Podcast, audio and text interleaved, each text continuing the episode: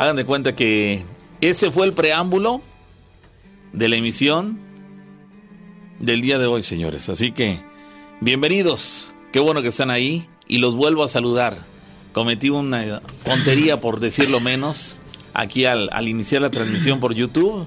No estábamos en YouTube. No estábamos en YouTube, estábamos al aire, pero ya estamos Ay, en YouTube. Pero bueno, no se han perdido de mucho, muchachos. Cometí una Apenas yo. estábamos dando los, las, los este, pormenores y, y contamos una historia breve de un minuto, entonces tampoco se han perdido de mucho, pero la retomamos, ahora sí, saludamos a toda la gente por YouTube, la rana lo están viendo aquí abajo, Sí. el pavo el que les habla y por supuesto listos para comenzar el programa del día de hoy. Ahora sí ya saludamos formalmente a la gente de YouTube. Claro. Y este, qué bueno que nos están acompañando. Ya habíamos arrancado, lo aclaro. Lo habíamos arrancado de no haber sido porque la rana viene y supervisa esto. Yo no hubiera percatado este, de que no estábamos Ay, en- transmitiendo en YouTube. Solamente No, lo en la ¿sabes por qué? Porque yo llego de pronto acá y me quiero ver, ¿no? Cómo me Sí, empezaste y no Digo, no, no estamos en... No, bueno. estamos Pero bueno. En YouTube. Ay, Nos pasamos, mío. dice María Guadalupe, se pasan. Sí, me pasé yo, María Guadalupe. Pero bueno, ya estamos aquí, insisto, estamos arrancando y no se han perdido de prácticamente De- de nada. prácticamente- Oigan, eh, dos, dos cosas bien interesantes que, que- que quiero compartirles, decirles desde arrancando el programa, y esto en virtud de la situación que se dio el pasado miércoles. Eh, bueno, dos cosas. Una de ellas, la principal, les hacemos y reiteramos que nadie, absolutamente nadie que marque, tiene un tiempo justo. Todos tendrán el tiempo necesario Exacto. y por el bien manejo de lo que nosotros hagamos, tomamos las decisiones basadas en los muchos años que llevamos en el programa. Sí, lo por que ende, pertinente, ¿no? exacto, por ende será decisión de nosotros este, este factor. Así que para que no se les extrañe que si algunas son más largas, unas son más cortas, va a ser prácticamente una situación que depende cómo se vaya eh, dando, es conforme lo vamos a, a nosotros a, a- a- a llevar a cabo. Esa es una. Y dos, para que no vuelva a pasar de que, de que estén llamando para, para dar su reporte y no, este, no contar historias, todo lo que quieran opinar del programa es bien recibido y se los agradecería mucho porque pues nos, nos sirve para, para crecer. Al mi número particular, 271-718-4498, usted me llama en el momento que usted quiera y me comparte sus inquietudes, que yo con todo el gusto del mundo le escucharé. ¿Para qué? Para que no nos vuelvan a robar tiempo de las historias haciendo un espacio fuera del lugar. O sea, porque hablan para quejarse de algo, pero al final de cuentas terminó teniendo este pues otras necesidades. Entonces, para que cualquier persona que de aquí en adelante considere y crea que quiera omitir, eh, perdón, este, emitir una opinión, lo haga directamente el número que ya les proporcioné, que ahí lo tengo publiquísimo, ¿sale? Entonces, de esa manera ya arrancamos. De acuerdo, así que bueno, bienvenidos a Echa la aclaración para que no se sientan este, ofendidos los que de repente consideran que somos injustos con algunos de los que llaman. Bueno, pues ahí está la aclaración. Hay historias que dan para más, otras que dan para menos y por lo tanto de acuerdo Será a eso. juicio de- al buen juicio de nosotros. Sí, nosotros ahí tratamos de darle un equilibrio y buscarlo lo que sea más correcto en beneficio del programa. Bueno, vamos a, a- voy a repetir la historia para la gente que, está siguiéndonos en YouTube. Es que hay una historia cortita, pero que nos acaban de platicar, es muy interesante. Dice, ¿qué tal amigos? Soy Alan, les quiero contar algo que me pasó el día martes. Fui a comprar a la tienda de una amiga y me quedé sorprendido de verla muy recuperada, pues sabía yo que había estado muy enferma. Para no hacerla tan larga, resulta que hoy pasé por la tienda de esta chica y había un moño negro en la puerta. Ante eso yo le pregunté a su hermana, oye, ¿quién falleció? A lo cual ella me contestó, mi hermana, Guadalupe, mi hermana falleció el lunes pasado. Y yo an- cuando me dijo que el lunes yo me quedé sorprendido porque yo la vi el martes. El martes yo la vi completamente sana, recuperada, yo hasta gusto me dio. Y esa es mi experiencia. Lo que yo viví y bueno, fue haber visto a mi amiga sana un día después de cuando se supone que había fallecido. Y, y- y con Caramba. esto, con esto recalcamos aquella de que el muerto tarda hasta tres días en darse cuenta que ya está fallecido y en ese lapsus pueden ocurrir este tipo de situaciones en donde la gente dice, pero ¿cómo que se murió si yo lo vi en la mañana? Ya, entonces es- eso, es, eso es a final de cuentas algo de lo más normal. Sí, en el- Vamos a la... sí, en, y en ese caso, dice él, eh, eh, este amigo, yo la vi recuperada, hasta gusto me dio porque yo sabía que estaba muy enferma y al verla sana, dices, caramba, qué buena onda. Pero después se, se lleva la sorpresa de, que de no, que no. de que ya había fallecido un día antes. Ahora sí la llamada. Bueno. Bueno, ¿Qué tal, Pavo? Buenas noches, ¿cómo están? Hola, Eric, ¿cómo estás? Muchísimo gusto de saludarte. Sí, oye, me quería saber si les puedo contar una historia que me la acaban de contar ayer apenas. Sí, sí, sí, adelante, te escuchamos. ¿No te pasó a ti? No, no, no me pasó a mí, de hecho, deja, pero creo que es, creo que es interesante. ¿A quién le sucedió? de buena fuente. ¿A quién? un amigo. ¿A quién le sucedió? Le sucedió a una persona, una muchacha del estado de Veracruz. Eh, por obvias razones vamos a emitir un poquito los nombres. Me dice un amigo, un tío mío, que ellos, uh, ellos se dedican al comercio allá y tienen amistad con esta señora, la mamá de esta chava, y pasaron a comer ahí con ella. Entonces la señora tiene un negocito, un expendio de, bebidas. Entonces uh, le preguntaron por esta muchacha, una, una muchacha muy sociable, muy, guapa, y hago mención de esto porque por algún asunto se enredó con un hombre casado y me dice este señor, que viene siendo mi tío, que preguntaron por ella, dijo, oye, ¿y fulana dónde está? Y que miraron la reacción de su mamá un poquito como que se puso seria. Y le dijo, ¿se fue con el novio o qué pasó? Dijo, no, ahí está, dice, ahorita le digo que salga. Y le habló, oye, ven, y no quería salir. Y como ellos tienen mucha amistad, dice, le preguntó, oye, ¿le pasó algo? ¿Podemos hacer algo por ella? Y ya le habló más fuerte a su mamá, le dijo, ven, no tienes por qué esconderte dice este tío mío que salió, pero que la vio toda arañada, compadre, arañada en la cara, como me describe mi tío, dice como que lo hubieran parado así de frente y como a, dos manos. Caramba. Arañada todos los brazos, todo, pero bien arañada. Sí. Como con garras. Y la que la pues que se dolía toda, que andaba y que le dijo, "¿Quién te pegó? ¿Qué pasó? Ya fuiste a la policía, ¿qué pasó?" Y dijo, "No, pues ah, la mamá era la que estaba narrando, de hecho la mamá era la que tenía el valor de hablar." dice que les empezó a decir, dice, no, pues eh, así, así, pasó que en la noche se acuesta y viene un pájaro y la levanta. Y mira cómo la dejó la segunda vez. Dice, y ahora llegó desnuda, dice, la dejó tirada ya por el río. Caramba. Dice, como un pájaro. Sí, lo mismo me quedé y le digo, tío, como un pájaro. Dice, así me quedé yo, hijo, dice. Entonces ya le, dijo a la chava, le dijo a la mamá, oye, platícales, a lo mejor te pueden ayudar en algo. Y ya le empezó a decir la chava, dice que en la noche ellos se acuestan, se duermen y que en, eh, pues cierran todo obvio. Y dice que en la noche, la primera vez, sintió que la levantaban, sintió que unas alas y la levantaban dormida y la sacaban de su casa, pero ella no sentía, no, no, ella sentía cuando la levantaban, pero no sentía cómo la sacaban de la casa, la cosa que ella la dejaron en la finca naranja que está para atrás del negocio, hasta allá atrás la fueron a dejar entre unas matas de tarro o de bambú, como lo conocen en otros lados, la dejaron tirada, golpeada, pero hasta ahí no, hasta ahí, hasta ahí iban bien las cosas, no tan mal, digamos. con, toda la golpiza no, no iban tan mal las cosas. Se pusieron peor. Ah, bueno, adelante. Entonces la agarran, la segunda, esta chava ya sobre la marcha, la mamá agregaba y decía lo que pasa es que esta tonta se metió con el, con este hombre, lo mencionó un un pelado que se casó con una mujer que heredó mucho dinero. Heredó mucho dinero la mujer y el, hombre pues, se casó con ella y a la misma vez pues ya se hizo de dinero, ¿no? Esta chava al parecer se metió con este hombre y este hombre hasta casa le estaba construyendo y todo y el problema aparentemente de ahí le vino. Ella después de eso que pasó siguió con el señor, con el hombre con el que andaba, con el hombre casado y la segunda vez dice que ya fue más fuerte, que ella sintió los aletazos y que ya, ya fue como ya le había pasado una vez, entonces cuando lo sintió, como que ya estaba preparada, o no preparada, como que ya estaba sabida, de lo que estaba pasando.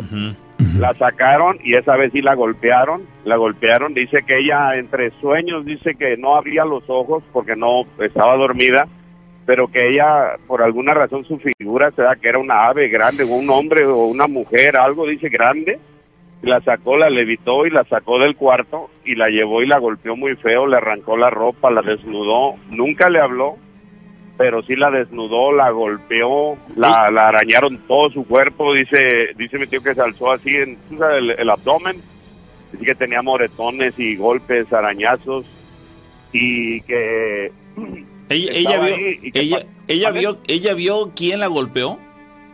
O qué la golpeó o qué le, preguntamos, le preguntó mi tío, le dijo, oye, pero tú viste que era, dice, era una ave, era una ave, una persona como convertida en ave, dice, pero tú la viste, dijo, no, en la manera en que me tomó y en la manera que me golpeaba estaba de pie, dice, porque yo estaba de pie, yo estaba parada, dice, así como en, posición de firmes, y ahí era donde me estaba golpeando, dice, me golpeó, me arrancó la ropa, dice, pero yo no, yo no la vi a los ojos, yo no la pude ver físicamente, dijo la chava, pero que ella sabe, o sea, que ella por los golpes, a la altura, en eh, cómo sentía todo lo que estaba pasando, que era una, una sola persona, pero muy grande y una persona como con alas y garras y dice mi tío que tiene la tenía la piel pero así como si le hubieras dado con unas navajitas delgaditas pero bien arañada oh, toda. pero la, la crucificaron dice hijo si tú la ves esa chava estaba crucificada caray no no quiso ir a, a poner la demanda aparentemente la denuncia Nada más que sí pasó la señora en su camioneta y que se le quedó viendo y que le dijo, dice, y te vuelves a meter con mi marido te va a ir peor. Ah, Era la esposa del, del hombre casado con el que tenía una relación. Exactamente. Nadie sabía lo que había pasado porque ellos lo guardaron con hermetismo. Ajá. Así que cuando pasó la señora, le dijo, le, le echó la amenaza, de si te sigues metiendo con mi marido, te va a ir peor, le dijo. Caramba.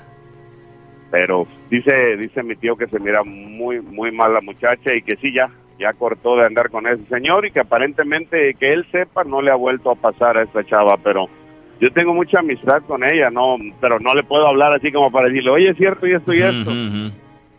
Sí, pues es, sí, es delicado el tema, ¿no? No puedes tocarlo tan abiertamente, y menos aún que no fue a ti eh, directamente quien, quien se enteró, sino que eh, eh, Eres como un espectador intentando hacer algo, pero te puedes meter en problemas. No, y quedarías mal, eh, dejando en mal la persona que a ti te confesó la situación. Entonces no, no, no, no cabe la, la, necesidad de hablar con ella en ese instante, pero caramba, vaya experiencia, ¿no? yo, bueno, todo el tiempo las agresiones en contra de hombres o de mujeres siempre van a ser totalmente este, criticables, no sé, sancionables o como quieran llamarles. Pero en ese caso, eh, en ese caso ella sabía que el hombre con el que se estaba metiendo era, era un hombre casado y no le importó o no lo sabía. No, sí sabía. De hecho es una locación bastante pequeña y se conoce muy bien la gente ahí uno con otro. ¿Sabes quién es quién? O sea, ella lo hizo con toda intención o con algún interés, digamos, económico, quiero pensar, por la diferencia de edades que existe entre el, entre el hombre y ella. Ella es una muchacha joven. Caramba, ahora bien, en ese caso, y, no lo justifico, ¿eh? no estoy justificando ni nada, pero ¿no sería más responsable de esa infidelidad del esposo que, que, la chica está? O digo, la chica no, no por quitarle tampoco responsabilidad a ella, pero caramba, el que le debía verdaderamente lealtad a la esposa era el esposo. Pero desgraciadamente, ah, ah, yo creo que, y tiene toda la lógica del mundo, ¿no? La persona se fue sobre la que está poniendo en, en, riesgo su familia. Es lo que yo siempre les he dicho y se los he externado.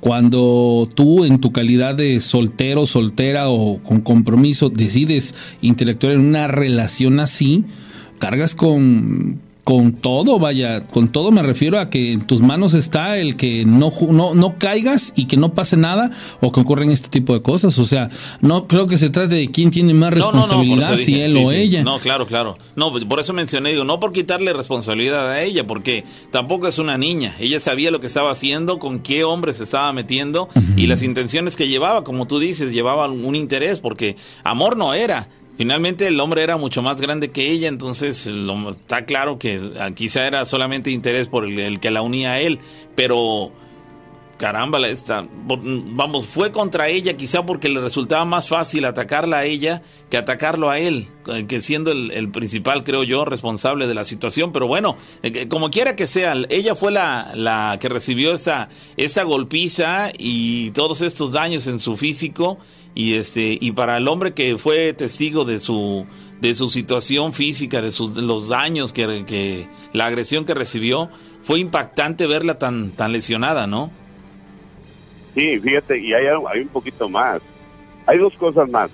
El, el marido de esta señora, un señor bien parecido, y era camionero, tenía su camión, tú sabes, eh, eh, le iba muy bien en su camión y todo cuando se puso, se metió en la relación con esa señora. Yo escuchaba comentarios que decían, la gente decía, oye, y este se acabó, era un tipo mujeriego, era un tipo alegre, se volvió un tipo ermitaño, un tipo silencioso, un tipo que ya no, no frecuentaba ni, la, ni a su familia, se alejó de su familia, recordemos que era un pueblo chico, tiene, tiene familia ahí, y no se volvió a arrimar con su familia, se encerró en ese rancho y cambió por completo, y entonces desde ese entonces se hablaba, oye, a este tipo lo tienen embrujado, a ese tipo lo tienen embrujado, y ya pasa esto, y como que ya te entra un poquito más decir, oye, como que sí trabaja la brujería esta gente, ¿no?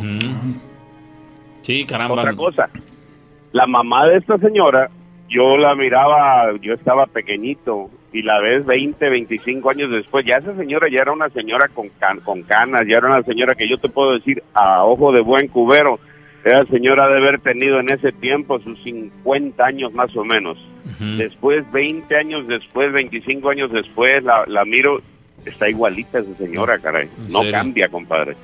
Caramba, pues quizá tenga que ver justamente lo que hace con esa, con que mantenga tanta juventud. Cualquiera diría tiene pacto con el diablo. No, digo, pues es que a lo mejor una de esas haya, haya, haya una relación directa de lo que, eh, de lo que hace con la juventud que mantiene a pesar del paso de los años. Me llama la atención porque en cuestiones de brujería, y esto es algo que he aprendido también a lo largo de estos, de estos años, aquel que se dedica a, hacer eh, estas artes místicas, paga con el precio de, pues prácticamente de, su cuerpo, de enfermarse, este, el, hacerlo. Por eso se supone que los chamanes, los brujos mueren jóvenes. ¿Por qué? Porque pues en toda vez o toda, toda acción que ellos hacen les repercute. Por eso es que las brujas las vemos todas ancianas y súper arrugadas, pero no quiere decir que realmente estén viejas. Lo que pasa es que en las artes místicas, cuando tú haces este, estas labores, eh, digámoslo así, como es como el precio que pagas. Entonces aquí, por ejemplo, es muy extraño que ella, lejos de verse así, ahora resulta que se ve como si no pasaran los años por su vida. ¿Sí me explico? Como que, como que a lo mejor igual lo que yo puedo deducir ahí, por circunstancias más en específico, que tal vez ella tenga algún pacto, ¿no? y con eso tenga el poder de, de dominar o hacer lo que quiere. En este caso, mantenerse joven también. Exactamente pero pues al final de cuentas va a pagar caro. está claro que en, esa situación ella pagó las consecuencias a la osadía que estaba cometiendo, ¿no? De meterse con un hombre casado y le, salió bastante caro y el hombre, pues no sabemos si habrá tenido consecuencias, pero también bien eh, merecido lo hubiera tenido, ¿no? Porque pues los dos se resultaron que, le faltaron al respeto a la a la esposa y, dices bueno pues es que cada quien merece lo que lo que siembra y en ese caso ellos sembraron esto mal muy, muy buen punto, Pavo. Estamos hablando de lo que le pasó a esta chava porque eh, no estuviéramos, bueno, no estuviéramos hablando de ellos si, si mi tío no hubiera tenido tanta confianza con esa familia para sentarse en su, en su mesa y poder darse cuenta de esto, ¿no? Entonces, no sabemos cómo le fue al, marido también. En eso tienes razón, fíjate. Sí, una de esas le fue peor, ¿no? Digo, que, que, estamos tomando como una agresión infame la que cometió en contra de la chica, pero pero igual y el, y el marido le fue todavía mucho peor, ¿no? Te, voy a decir una cosa, Eric, ¿me estás escuchando? Eric. Sí, claro. Escucha, escucha lo que te voy a decir. Hace no mucho tiempo, que les gusta, unas tres semanas más o menos, lastimosamente la persona que me llamó y digo, ya voy a ventilar una situación que pasó muy en particular, pero tiene una relevancia. Este, igual no, no voy a decir nombres ni mucho menos. Bueno, estaba yo en una actividad laboral cuando recibo una llamada. Y era una persona que estaba inclusive, eh, digámoslo así, en, una, en, un estado acelerado. ¿Por qué? Por lo notayo, por, el, por la voz, por, la, por cómo me contaba las cosas. ¿Y todo en razón de qué? Bueno, pues él había tenido un altercado con su pareja. Y después de ese altercado, pues él ya prácticamente daba por terminada la relación. Y nosotros los caballeros, la mayoría de las veces cuando pasamos por este tipo de cosas, hablemoslo así en nuestra adolescencia o en ciertos eh, momentos de nuestra etapa de vida, no sé, a lo mejor igual treintañeros o como lo quieran ver, bueno, no importa la edad. Este, pues resulta que tenía ya su, su business, ¿no? Su movida, como le dice o como lo dijo él. ¿Y qué crees, mano? Que él estaba consciente de que pues las cosas no estaban bien pero pues para él no había pasado absolutamente nada, entonces él va y pues se entrevista o más bien se ve con su pareja, su actual pareja, y le dice, ¿qué onda? Pues vamos, ¿no? A, a este, a, al oscurito y toma la mano, pues hace cuenta que se le había muerto el amigo. Y entonces él se espanta y empieza a decir, ah, ¿qué, entonces como que le cae el 20 y, yo no sé si fue su primera opción o qué, pero me habla y me dice, oye, ayúdame, mano, necesito a alguien que pueda contrarrestar este rollo. Contáctame con alguien porque, oye, dice, pues como si estoy chavo, dice, ¿cómo es posible que estoy con, con el jamón? Dice, y no sirve. Y no funciona. Y estoy seguro que el que me hizo este jale fue aquella. Entonces, al punto al que estábamos hablando. A, lo mejor a la chica le fue mal en el aspecto de los golpes, todo eso, pero al caballero, la dama puede agarrar y hacer un, un teje y maneja como ella quiera y de pronto esto es una realidad, ¿eh? que el tipo solo funcione con ella y que no funcione para ninguna otra mujer. Esto sí es real, porque dos, tres personas me lo han platicado. Pero basa a, basado a, ajá, que los han trabajado y los trabajan de diferentes maneras. Y la expresión es así como chistosa porque es así de no, desde de veras, dice yo, yo no, si no es con ella, no funciono. ah, caray, pues ¿qué sientes? No, dice, más bien que no siento. No, no, no reacciona. No reacciona. Entonces, dices, ah, no, pues sí está canijo. Entonces, ya es de pensarle, pensarle, meterse en ese tipo de rollos. Sí, caramba. Pues bueno, pues ahí está la, anécdota y, el mensaje, ¿no? Digo, que quede como moraleja. no, no te metas con quien te puede ir mal haciendo algo indebido, caramba. No, no, no lo hagan. ¿Eh? Bueno, Eric, te mandamos un abrazo enorme y, créeme que esperamos pronto poder eh, saludarte y pasar unas aventuras muy chidas. Claro, claro, muchísimas gracias, felicidades por el programa y échenle ganas. Saludos a todos, al auditorio y a todos los que estamos aquí reunidos. ¿De dónde, ¿Desde dónde me reportas, Eric, de Texas? Eh, estoy en Texas, ahorita, ahorita estoy en un lugar que se llama Texas City. Ok, bueno. Pues aquí cerquita de Houston. De Houston, ok.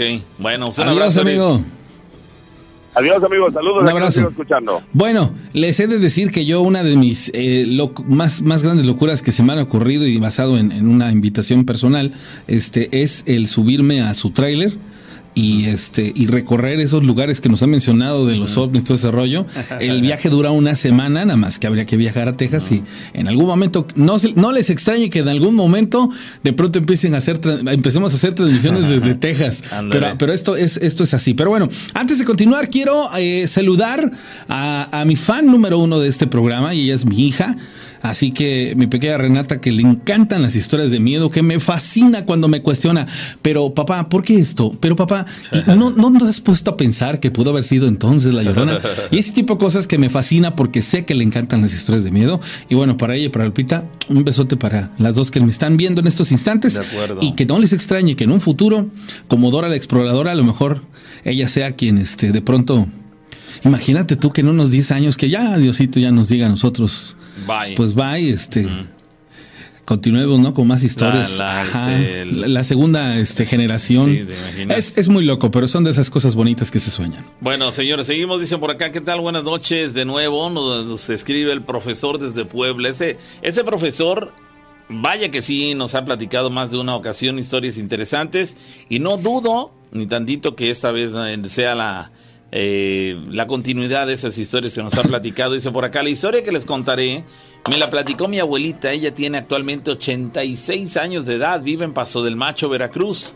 Hace 50 años, en la temporada de siembra, estamos hablando de por allá de 1960 y tantos, 70 quizá, en la temporada de siembra se iban a, vivir al campo. Mi abuelo eh, hizo una casa con palos y palmas sin puerta, solamente le colocó ahí una cortina. Bueno, vivían aproximadamente en ese lugar durante unos seis meses. Ahí, prácticamente a los cuatro vientos, la pareja y, tres de sus hijos. Bueno, cuenta ella que una noche la luna en todo su esplendor iluminaba el monte, había luna llena y bueno, la luna está, el cielo estaba despejado e iluminaba el monte y las milpas, las siembras de maíz. Bueno, cuando ella se despertó de un momento a otro de manera brusca, se escucharon unas pisadas muy fuertes, pero pisadas fuertes, que venían de la loma del cerro. Pasó junto a la casa, pero pero bajo o bajó algo así eh, puso. Ella aterrada no concilió el sueño por varias noches, ya que las brujas sonaguales los acechaban. Ella roció agua bendita y siempre rezaban antes de dormir, hasta que volvió a suceder. Se escuchó, eh, mi abuelo estaba despierto y él le dijo, tranquila, es el maligno que baja al pueblo, ya que esta es su hora en la que anda suelto y los malos espíritus eh, lo respetan. Ella, entre la pared de palos, solamente vio a un hombre de negro, el cual jalaba unos caballos. Ambos eran muy grandes, este par de caballos, eran muy grandes, más o menos de dos metros de altura. ¿Se imaginan unos caballos de dos metros de altura? Bueno, lo raro es que además de esta experiencia, el ambiente se estaba tornando un, un olor enrarecido. Olía a azufre y ese olor poco a poco se fue desvaneciendo eh, del lugar. Eh, ella quedó en un profundo sueño. Se daban cuenta que el maligno llegaba al pueblo porque los perros comenzaban a aullar y los gatos y los gallos, perdón, los gallos a cantar. Esa es mi historia. Bueno, esto era muy común que lo que ocurriera en lugares como Paso del Macho, donde el, eh, el, lugar rural totalmente, la gente dedicada en su mayoría a la agronomía y bueno, en ese caso, o a la agricultura, mejor dicho, y en ese caso, eh, pues tenían la oportunidad de, de ir a dormir a, a quedarse esos lugares, sin embargo, construían casitas pequeñitas y ahí muy muy a la ligera, no tenía ni puerta y sin embargo se estaban arriesgando a ese tipo de experiencias. ¿Se imaginan que este hombre haya coincidido o haya eh, concluido, mejor dicho, con el hecho de que esas fuertes pisadas que retumbaban el terreno eran causadas por el maligno que bajaba desde el cerro rumbo al pueblo? Caramba, el hecho que ella haya visto este, a este hombre jalando esos caballos y que los caballos tuvieran más o menos dos metros de altura, Dos metros de altura debe ser espeluznante, pero bueno, es lo que vivieron. quiero, quiero saludar a un, a un este, integrante del chat de, de, YouTube, bien, este, bien creativo, mano. Le puso Balcebú a su, a su, a su usuario. Entonces lo leo y digo, me da risa, ¿no? Porque le digo yo, ah, mira, quién nos visita, ¿no?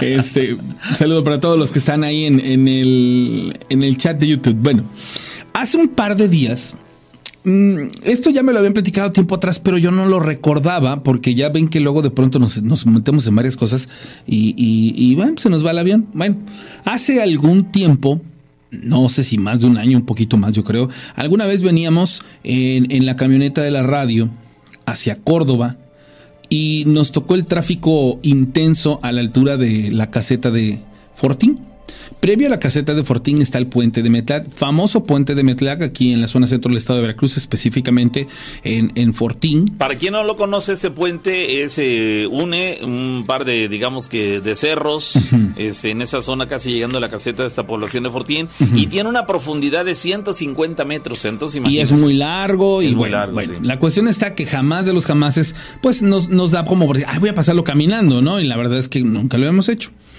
En este lugar inclusive mandaron a poner ya mallas de arriba de los dos metros porque pues la gente lo veía como una opción para cuando quería quitarse la vida. Entonces después de muchos muertitos decidieron, se decidieron este, poner estas mallas. Bueno, en aquella ocasión cuando veníamos en la camioneta veníamos entrando y un compañero dijo, oigan, ¿ya han sentido cómo se mueve el puente? Para esto fue así como de, o sea, ¿cómo? Sí, dice, en el, en el puente tiembla. ¿Cómo crees? avanzando el puente, o sea, les estoy diciendo que avanzando tantito el puente, empiezas a sentir cómo se columpia así, miren. Cuando el auto está detenido en su totalidad. Y yo así como de, ay, güey, o sea, todo el tiempo se está moviendo, dice, todo el tiempo. Estaban este, detenidos. detenidos todo el tiempo se está moviendo.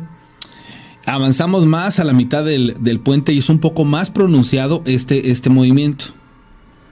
Pero lo irónico es que se mueve todo el auto. O sea, no crean que es este una, una, una, una, situación que estamos cuidando. No, realmente se mueve. ¿El teléfono está desconectado? Sí, va. Sí. Ah, bueno. Entonces estábamos así y, y, me quedé como de alguna otra manera con esa incertidumbre, ¿no? De por qué estaba esta situación, por qué se daba. Ah, dicen que es una situación que tiene que ver con, con la parte de, de, cómo fue elaborado y que está suspendido y etc. Bueno, ya. Me quedé con esa idea. Al poco tiempo me encontré a un compañero, un, carnal amigo de nosotros. Este, dice el arquivero, es que este puente cruza la barranca de San Miguel, así se llama.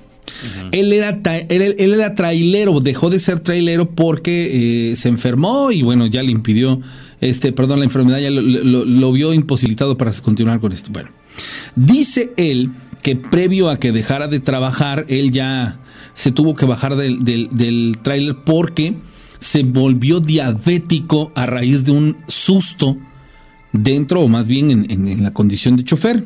Él cuenta que cuando venía de la parte de Orizaba hacia, hacia aquí, hacia Fortín, justamente cuando iba a entrar al puente, él traía una aceleración y al frente se veía la, digamos así, una especie como de lomita, que es antes de bajar a la caseta, la cola de los coches. Entonces, como venía cargado, desde buen toque, ellos tienen que empezar a desacelerar con freno de motor, quiero entender, para que esto les alcance a llegar este, bien.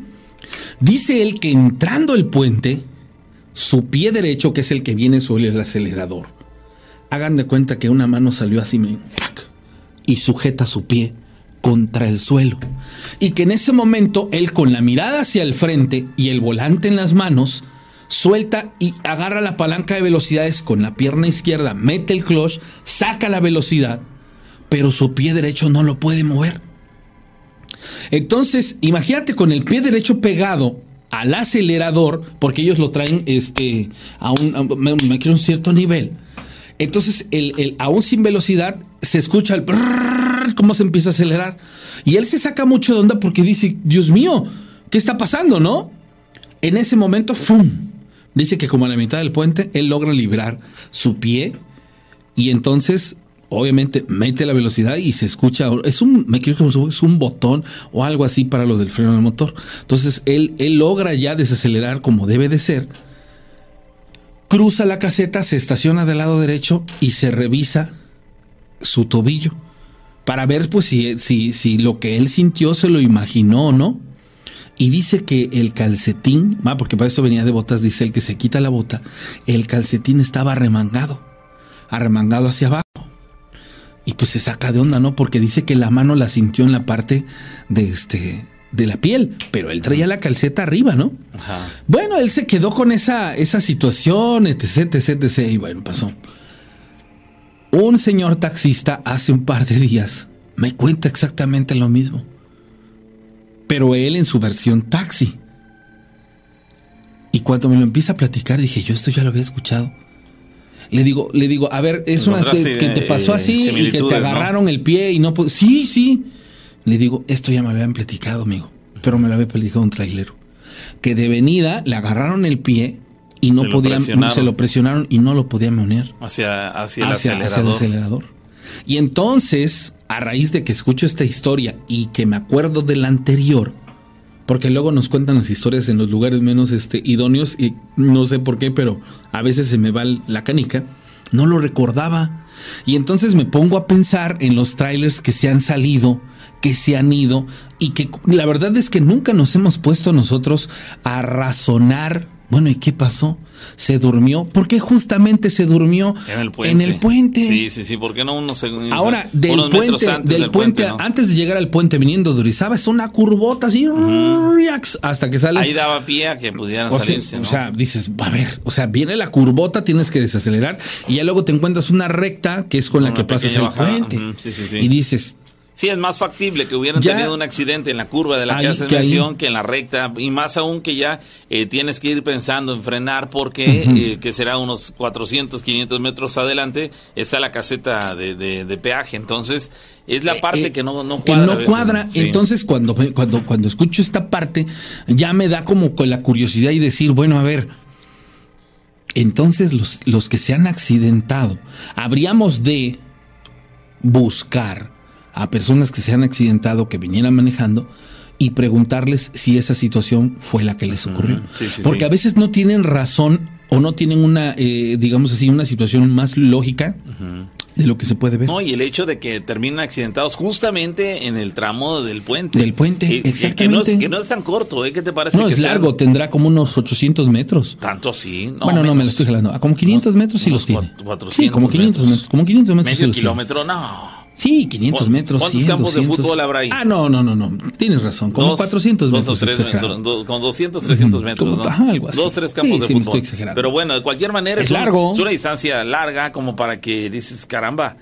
Digo, vienes de una curva donde era más probable que en un momento dado perdieras el control y la vienes a perder justo cuando ya estás a punto de desacelerar Ahora- y ese y, y porque vas a llegar a la caseta de cobro donde te vas a encontrar este fila de, de automóviles seguramente. Entonces, que pierdas el control aquí ha habido múltiples accidentes justamente en esa recta porque es es una recta, Una es el puente en, en recta, vamos, no hay lugar a dudas. Y dice alguien por acá, eso es verdad, Pavo y Rana, por, eh, por el pasar de los carros y el ferrocarril. Yo trabajé ahí bajo los puentes, nos platica. Eh, se siente escalofrío cuando pasa uno ahí abajo, pero sí da miedo.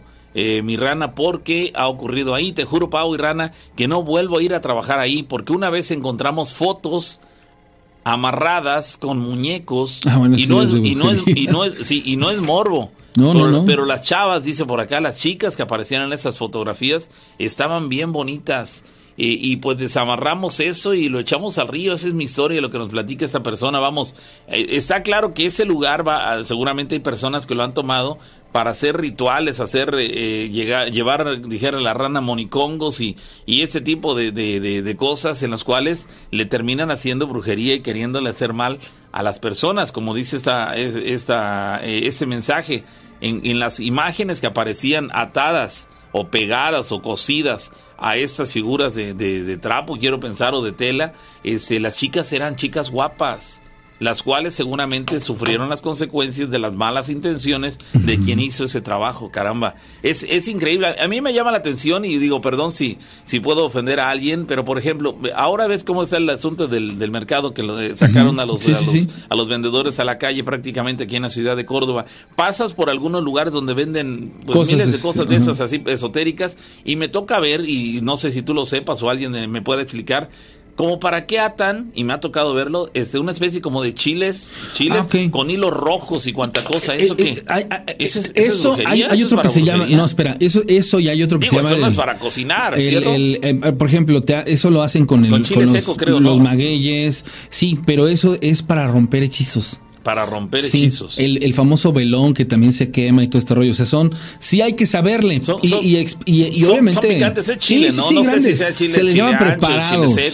Creo que es chile Ajá. ancho, creo que es chile ancho ese, y, otro tipo de chiles ahí amarrados con hil- hilos rojos. Yo nada más de que los veo digo, ah, caray. Recuerden que los olores a lo mejor son es- importantes. A lo mejor es la solución a, a problemas de brujería, pero desde el momento en que veo yo a la apariencia y digo, chiles atados a un hilo rojo, como para esto me suena a brujería, o que alguien venga a querer comprar eso para hacerle daño a otra persona, qué mala leche puede tener una persona así. Lamentablemente sí las hay. Pero, pero bueno, hay- habría que. que ¿A- este, a- ¿Alguien del auditorio puede explicarme para qué sirve eso? Ok, el, el, pura el- el velón, el velón. ¿Cuál es el velón? es, es, dist- es un poco distinto. Mira, bueno, ok, nos vamos a referir a cosas más, este, más en específico. Recordemos que hay olores que no le gustan a los espíritus. Hay algunas eh, situaciones que se hacen, por ejemplo, este, el, el famoso, la famosa, el maguey, pues bueno, no, no se llama maguey, perdón. ¿Cómo se le llama la, sábila. la sábila, Sábila. perdón, la sábila preparada, que supuestamente también sirve para negocio. O sea, son cosas que se utilizan como, como amuletos, como rompechizos, que van más hacia esa línea. No están exhibidos con los que haces daño, sino con los que lo, digamos, con los que lo ahí también curan. venden con los que hacen debe, daño, debe de haber, mira, hay, hay, hay lo que no te imaginas. Sí, y yo me he quedado sorprendido porque de pronto digo, ¿en serio eso existe? La otra vez en un lugar encontré una, un frasquito así, creo que ya te platiqué, un frasquito así que se llama Domina.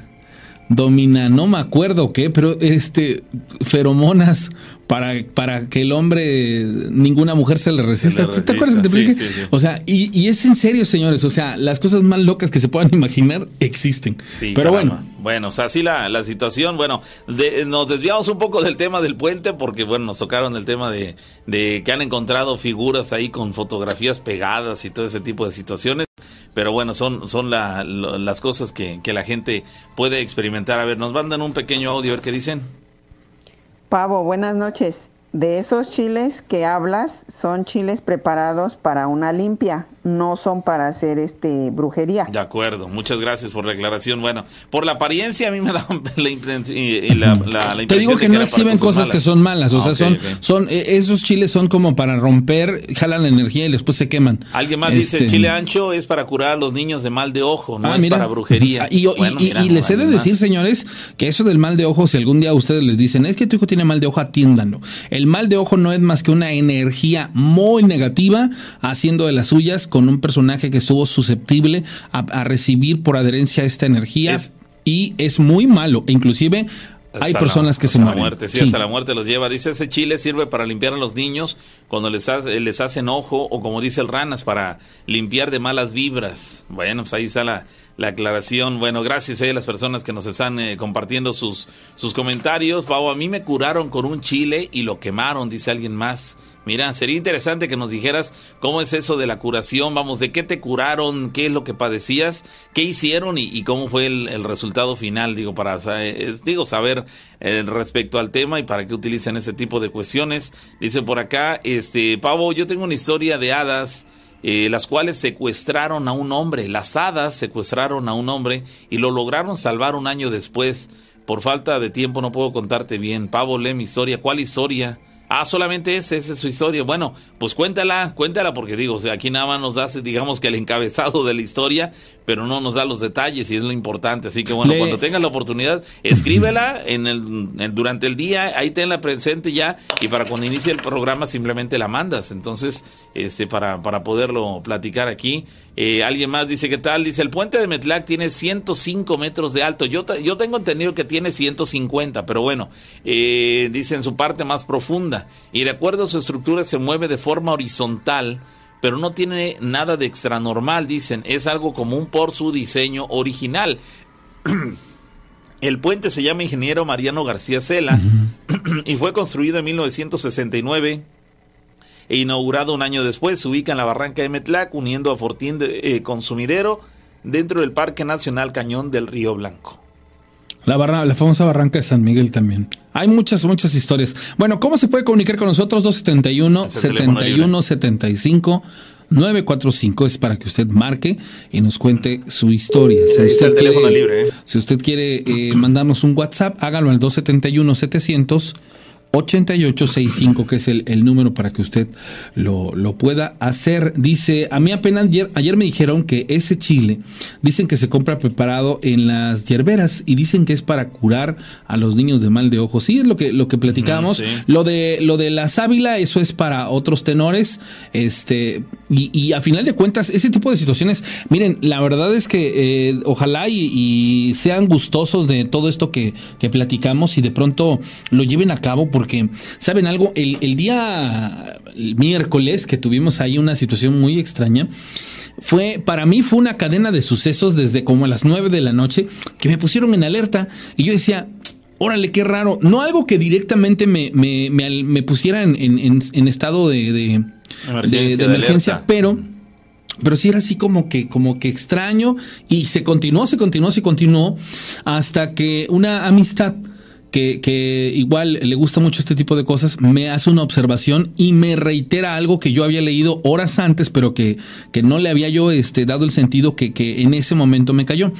Con este tipo de fenómenos naturales, como lo que es el, huracán Grace, entendamos que muchas energías se mueven, no solo las energías del, efecto este, climatológico y pues obviamente del suceso natural, sino tiene que ver, por ejemplo, con todas esas personas que de alguna u otra manera a estas alturas ya están teniendo contacto con ello y pues que se llenan de miedo, de incertidumbre, aquellos que a lo mejor igual van a pasar por una situación muy muy difícil derivado de ello y esas energías se empiezan a mover.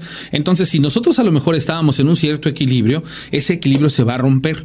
Y entonces de pronto van a empezar ustedes a tener ciertas actitudes que de la nada les van a parecer extrañas. Van a decir, bueno, ¿y, y por qué estando yo en tanta, en tanta armonía de pronto las cosas se echaron abajo? Bueno, pues porque todos los movimientos que se hacen a nivel energético tienden a tener este, consecuencias. ¿Y, y, y a qué voy con esto? Bueno, pues después de estos sucesos del, del día miércoles que les digo que fue algo como muy extraño, el día de, ahí, yo, el día de ayer yo me salvaguardé, me, me resguardé mi casa, yo no salí, pero sí ni a la tienda, porque a mí sí me queda claro que hay que hacerle caso a los, a los presagios, a, las visiones, a todas esas cosas, porque no pasan de vale. Y pues en la mañana me levanto con una noticia, eh, pues que en el gremio periodístico para mí sí fue impactante, este, al poco tiempo de, de una persona que, que dos días antes había yo leído que tenía una necesidad económica por COVID, ya había fallecido y digo, Diosito, o sea, es que sí está, está este movimiento, este, muy, muy, muy fuerte. Entonces, no, mejor hay que resguardarnos. Aclaro, es algo que hago yo, no quiere decir que sea la verdad absoluta porque no existe la verdad absoluta, es, es algo que a mí me, me, me da. Y entonces empiezan a suceder más cosas y más cosas y más cosas.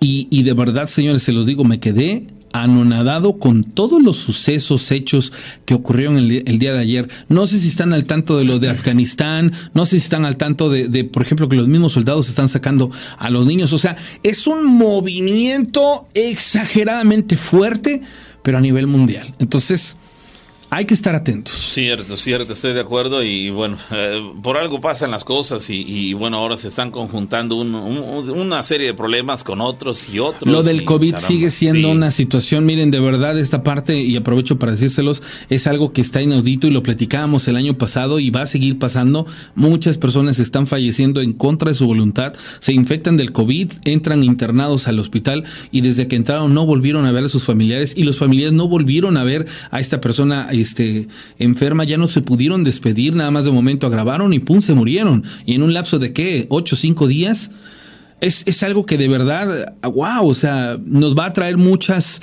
historias más adelante porque estoy seguro que, que, todas esas personas que están yéndose en contra de su voluntad, no sé cómo puedan ellas o cómo están interpretando esta parte de, del morir. Eh, eh, a lo mejor en un tiempo en el que no lo tenían, este, no estaba como de alguna manera predestinado, sin embargo, pues bueno, las cosas cambiaron. Cierto, cierto. Bueno, vamos a continuar, señores, más de las historias que nos comparte la gente. Dice por acá, ¿qué tal? Buenas noches, Pau y Rana. Saludos desde aquí de la colonia Los Filtros en Córdoba. Los he escuchado desde que estaba en la secundaria, dice esta persona. Excelente programa, me encanta. La verdad tengo muchas historias, desde bebé incluso. Ya que dicen mis papás que yo nací con un don. Mi primera experiencia eh, perdón, mi primera historia es cuando era bebé. Dice mi mamá que a la edad de los dos años me salí de un corralito en el cual yo me encontraba y después me fueron a hallar cerca del pozo de mi casa, diciendo, no, niño, no, niño. Dice mi mamá que eran los chaneques. Esto fue a los dos años. Cuando tenía cuatro años yo estaba en la cama riendo y jugando Después de un buen rato me escucharon decir, adiós abuelito, adiós. Aún recuerdo que el teléfono de la casa sonó avisándole a mi papá que mi bisabuelo acababa de fallecer. Mi papá me vio y me dijo que a quién le hablaba yo y le contesté, había venido mi abuelito y nos vino a decir adiós porque se había ido arriba. Desde ese día veo sombras, o a veces cosas que yo no entendía. Lo fui captando con el paso del tiempo. Tengo más historias, pero será para otro día. Muchas gracias por tan buen programa. ¿Se imaginan? El, el niño vio a su abuelo que se fue a despedir de él.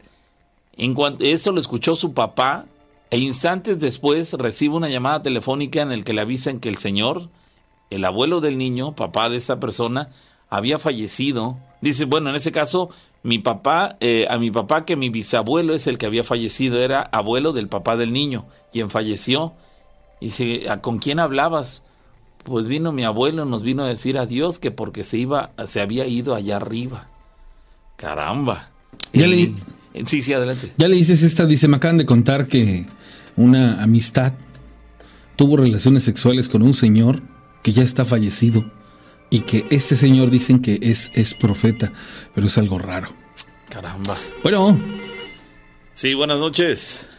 Oye, Pabito. ¿Qué pasó, Rufino? Ahorita que estaba diciendo, voy a, tantito a, a, a, meterme, no fuera del programa, ¿no? Uh este, aquí trabajan dos, dos señores que son de, de, este, de Orizaba. Ujú. Y me, me- el año pasado, hace como que será unos ocho meses, me comentó uno que sus, sus sobrinos llevaron a, a su papá de que le dolía mucho la muela. Sí. Este, entonces lo, lle- lo llevaron a, a Córdoba al hospital. Sí. Ya lo pasó el doctor, se lo llevó. Y al rato, se estuvieron esperando y, y al rato ya salió con los papeles del doctor y le dijo, ¿sabes qué? Este, firmen los papeles. ¿Cómo? Sí, firmen los papeles porque te...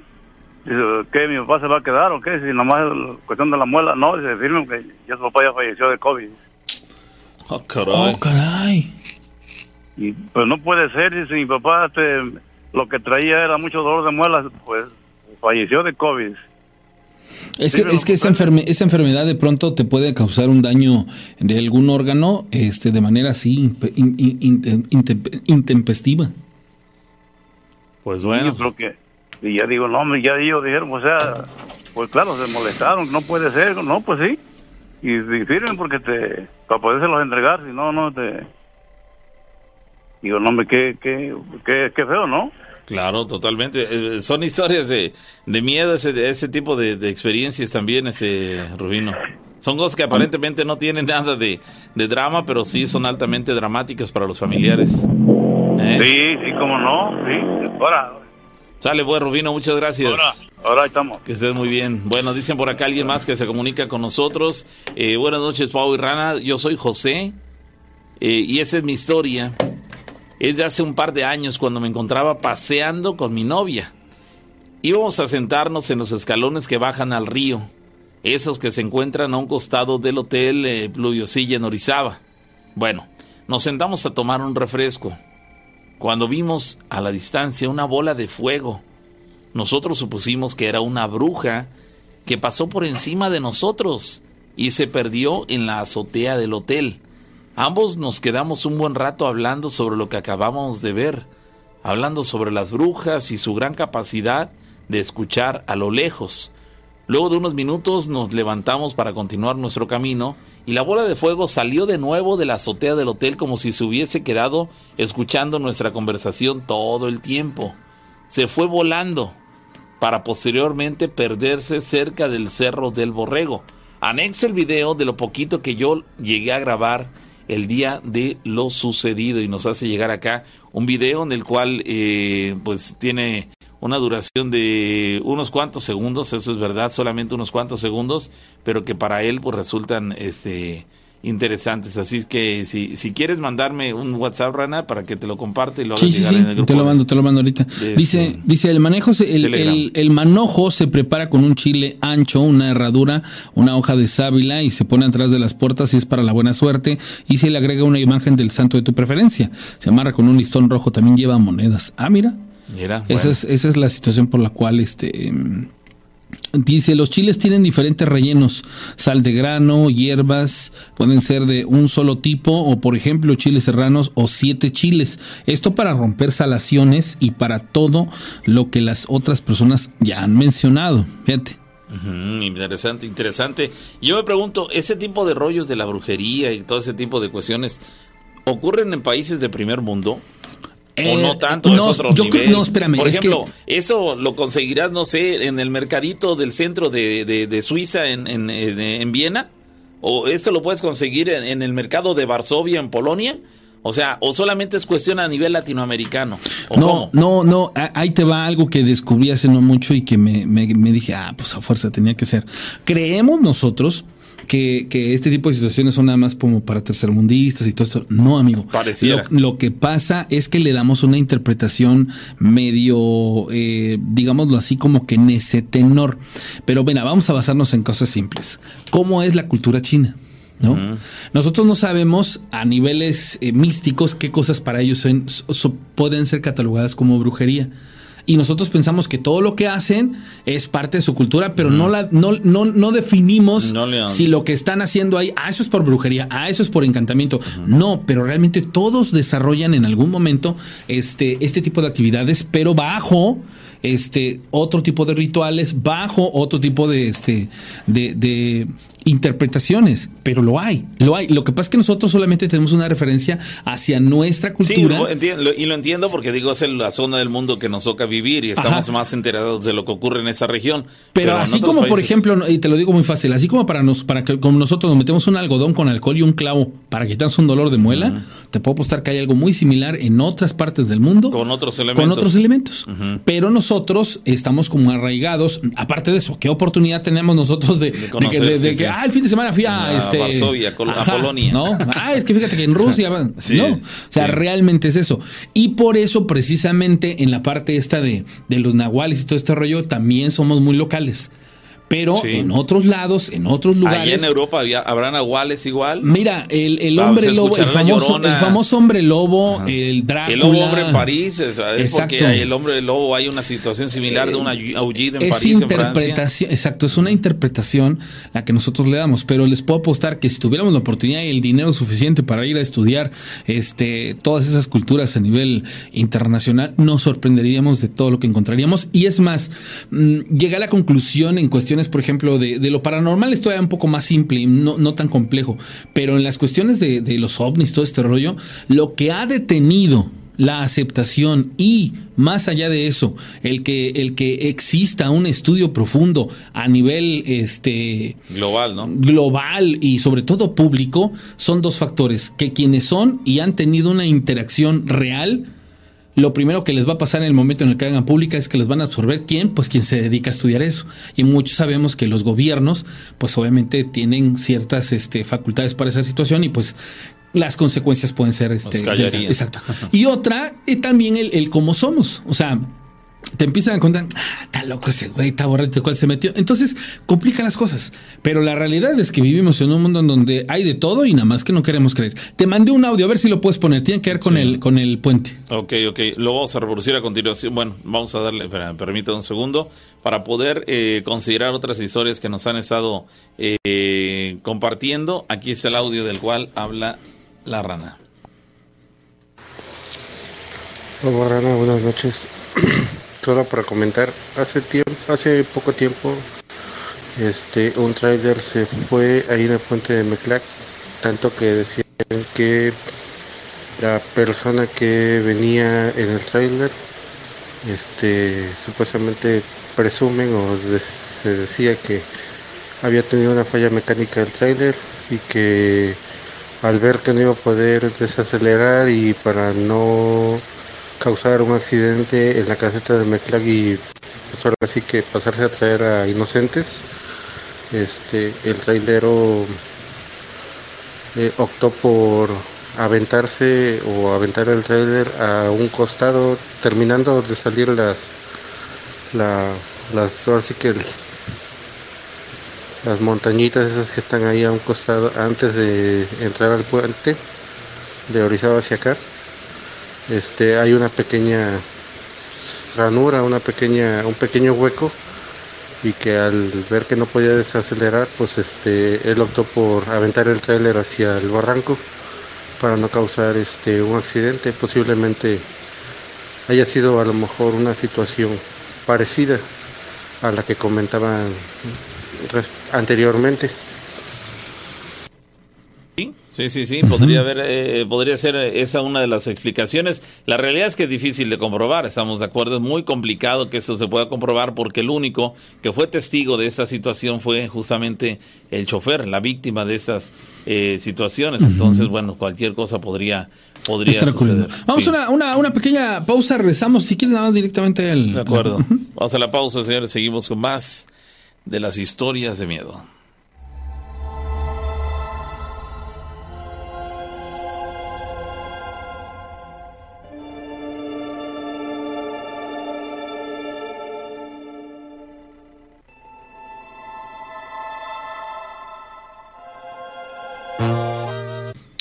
Bueno, el, el, asunto está en que, vamos a la pausa. Oigan, este, bueno, ya les había platicado que eh, arranqué la preventa de la segunda este, tanda de playeras. Bueno, este es otro de los modelos. Está padrísimo. Aquí la pedrería es completamente diferente, parece inclusive este como Swarovski. Bueno, yo la verdad la veo y brilla súper increíble. Está padrísima. Ustedes pueden ver que son cuatro modelos. Está el de la calavera con la corona, el, el de la muerte, este el, león y el changuito. Bueno, ah, están sensacionales. Los costos no incrementaron a pesar de que la, la pedrería es este diferente. Y bueno, para los que quieran hacer pedido, este 271 718 4498 ahorita este estas son pues prácticamente las playeras de la novena temporada ojalá y, se interesen ya saben que hay que alcanzar un, un, stock para poder hacer el pedido pero pues bueno ahí está la la, la, invitación para que ustedes puedan tener estas playeras que la verdad están padrísimas y este y bueno porque se vienen muchas cosas muy interesantes. Ya prácticamente pues estamos a un par de meses para la presentación del libro. Este, a finales de año saben que queremos hacerlo de la colecta de juguetes para volver a, ir a comunidades, que fue algo muy muy sensacional lo que experimentamos este, este inicio de año y la verdad que ha sido muy satisfactorio. Eh, queremos viajar a hacer algunas cosas, pero pues bueno, ya saben que cuando vino lo del COVID todo esto se vino abajo, sin embargo pues bueno, estamos retomando esa parte. Entonces, esto es precisamente para poder hacer muchas cosas. Entonces, este, me pueden contactar 271 718 4498 para las personas que estén interesadas. Este, bueno, pues este modelo que traigo es el de León, brilla súper increíble, en la noche se ve sensacional, en el día también. Y esa es una. Y dos, mañana me voy a estar conectando a las 11 de la noche. Vamos a hacer el recuento de, los programas de la semana pasada y este que no, no hicimos, pero me voy a conectar en vivo desde mi casa. Entonces, pues la verdad estoy seguro que mañana va a estar la lluvia todo lo que da. Y este, pues para que nos entretengamos, ¿no? Nos vamos a las 11 de la noche a recordar las historias, este, y no sé hasta qué hora se acabe, así que si se quieren desvelar y la gente que mañana quiera inclusive este hablar en vivo, pues sin problema, pero pues nos la vamos a pasar sensacional. Y bueno, este es el modelo de la, uno de los modelos de las playeras que ustedes ven ahí en pantalla. Este es el de León. Ya el, la próxima semana eh, traeré, el lunes traeré, mañana tendré otra, el lunes traigo otra. Y este, al pavo le van a ver, no sé cuál. ¿Tú me, estás escuchando, amigo? Sí. ¿Cuál, cuál de, de las, cuál, cuál de cuál, cuál vas a este a...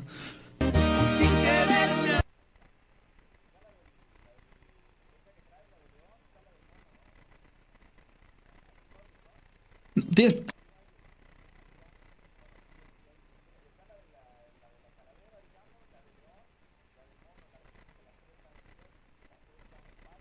Tú ya puedes ver en vivo esta, es diferente de la pedrería, pero es más brillosa. ¿Pero cuál, cuál vas a estrenar?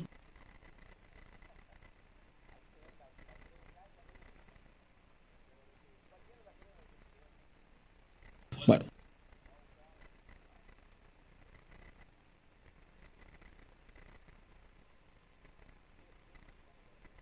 Bueno, entonces, señores, nos vamos a volver a conectar. Este. El, asunto está en que nos vamos a volver a conectar. Mañana me voy a conectar en YouTube. Sale posiblemente, si me es posible, me conecto yo en, en, las dos plataformas, pero no creo. Me voy a conectar en YouTube. Mañana nos vemos en YouTube a las 11 de la noche. Previo a esto me voy a aventar unas películas de terror, las de exterminio, que están sensacionales. La neta están sensacionales esas, este, esas películas de, zombies y todo este rollo. Entonces vamos a estar bien, bien metidos en este rollo. Dice que se corte el audio.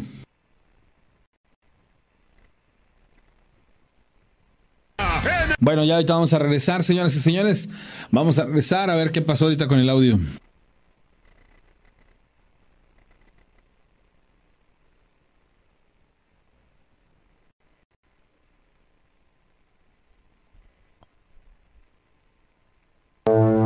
Vamos a continuar, señores, con más de las historias de miedo con la rana y el pavo. En esta eh, madrugada del sábado, estamos ya 21 de agosto de 2021. Así que bueno, vamos a seguir este Dice, buen día, oigan, una pregunta, apenas descargué Telegram, ¿cómo le hago para meterme al grupo? Ahí en, en YouTube, en la transmisión de YouTube, ahorita les van a poner la liga los amigos administradores para que puedan accesar a este grupo. Sí, tienes que entrar a YouTube, buscar nuestro canal de historias de miedo con la rana y el pavo, irte a la transmisión que estamos haciendo en vivo en este momento, checar el chat y ahí en el chat nuestros moderadores, a los cuales les mandamos un saludo, se este, les comparten la liga para que puedan eh, ingresar a este grupo de Telegram. Los que no tengan Telegram sería buena idea que lo instalaran en su celular. Eh, dice por acá Pavo, respecto a lo que platicaban ahorita, en Europa y en Asia las leyendas y creencias son más fuertes inclusive, tienen acceso a otro tipo de brujería, dicen, lo que consideramos pesado en brujería acá para ellos es de lo más común, dice esa persona. Bueno, pues, probablemente no, sí hay eh, de repente se puede estar hablando de palabras mayores. Eh, dice, oye, ¿puedes enviar por favor video de la bola de fuego por el río de Orizaba y el hotel, el hotel eh, Pluviosilla? Dicen por acá esta, esta persona. Lo que pasa es que tengo aquí un error, no, no me deja este, checar los archivos, este, pero bueno, voy a tratar de de checar esa parte y se los compartimos más adelante. Envíenme el video, insisto, hay un error, no sé de qué se trata exactamente, pero bueno, no me permite compartir en ese momento ni imágenes, ni video, ni nada. Pero bueno, dice por acá, soy Alonso, hermano de Alan. Dice quién, de Alan es la persona que nos platicó que vio eh, completamente sana a la chica de la tienda y que a los, los pocos días la hermana de esa chica eh, pues es interrogada por Alan respecto a su, que quién había fallecido le dijo, es que murió mi hermana el lunes. Y él se quedó contrariado porque dice, espérate, ¿cómo que murió el lunes? Y yo la vi ella el martes y estaba plenamente recuperada de su enfermedad. No, pues murió el lunes. Bueno, soy Alonso, dice, hermano de Alan, el que tuvo esa experiencia. Aquí en mi casa suceden cosas paranormales, extrañas, como el que acaba de pasar en este momento, dice algo parecido. Dice, acaba de pasar hace apenas un momento. Eso lo envió hace poco más de media hora, así que es un evento reciente, de hace poco más de media hora. Dice algo parecido, se apareció algo parecido a un cerdo, pero con cara de humano. Así lo menciona. Cayó en el techo de mi casa. Empecé a rezar y ese ser empezó a burlarse de mí. Saludos y hasta la próxima, dice esa persona. Caramba, parece que te visitó un nahual en forma de cerdo, amigo. Parece ser que tuviste la visita de un nahual en, eh, en, forma de cerdo, pero con cara de humano. De esas cosas aterradoras que dices, a ver, ¿qué? ¿De qué estamos hablando? Sí, aquí hay una persona que da testimonio de eso. Algo que ocurrió hace un rato, era un cerdo, lo vimos o lo vi, un cerdo con cara de humano cayó en la azotea de mi casa. Ante eso yo empecé a rezar y ese ser empezó a burlarse de mí.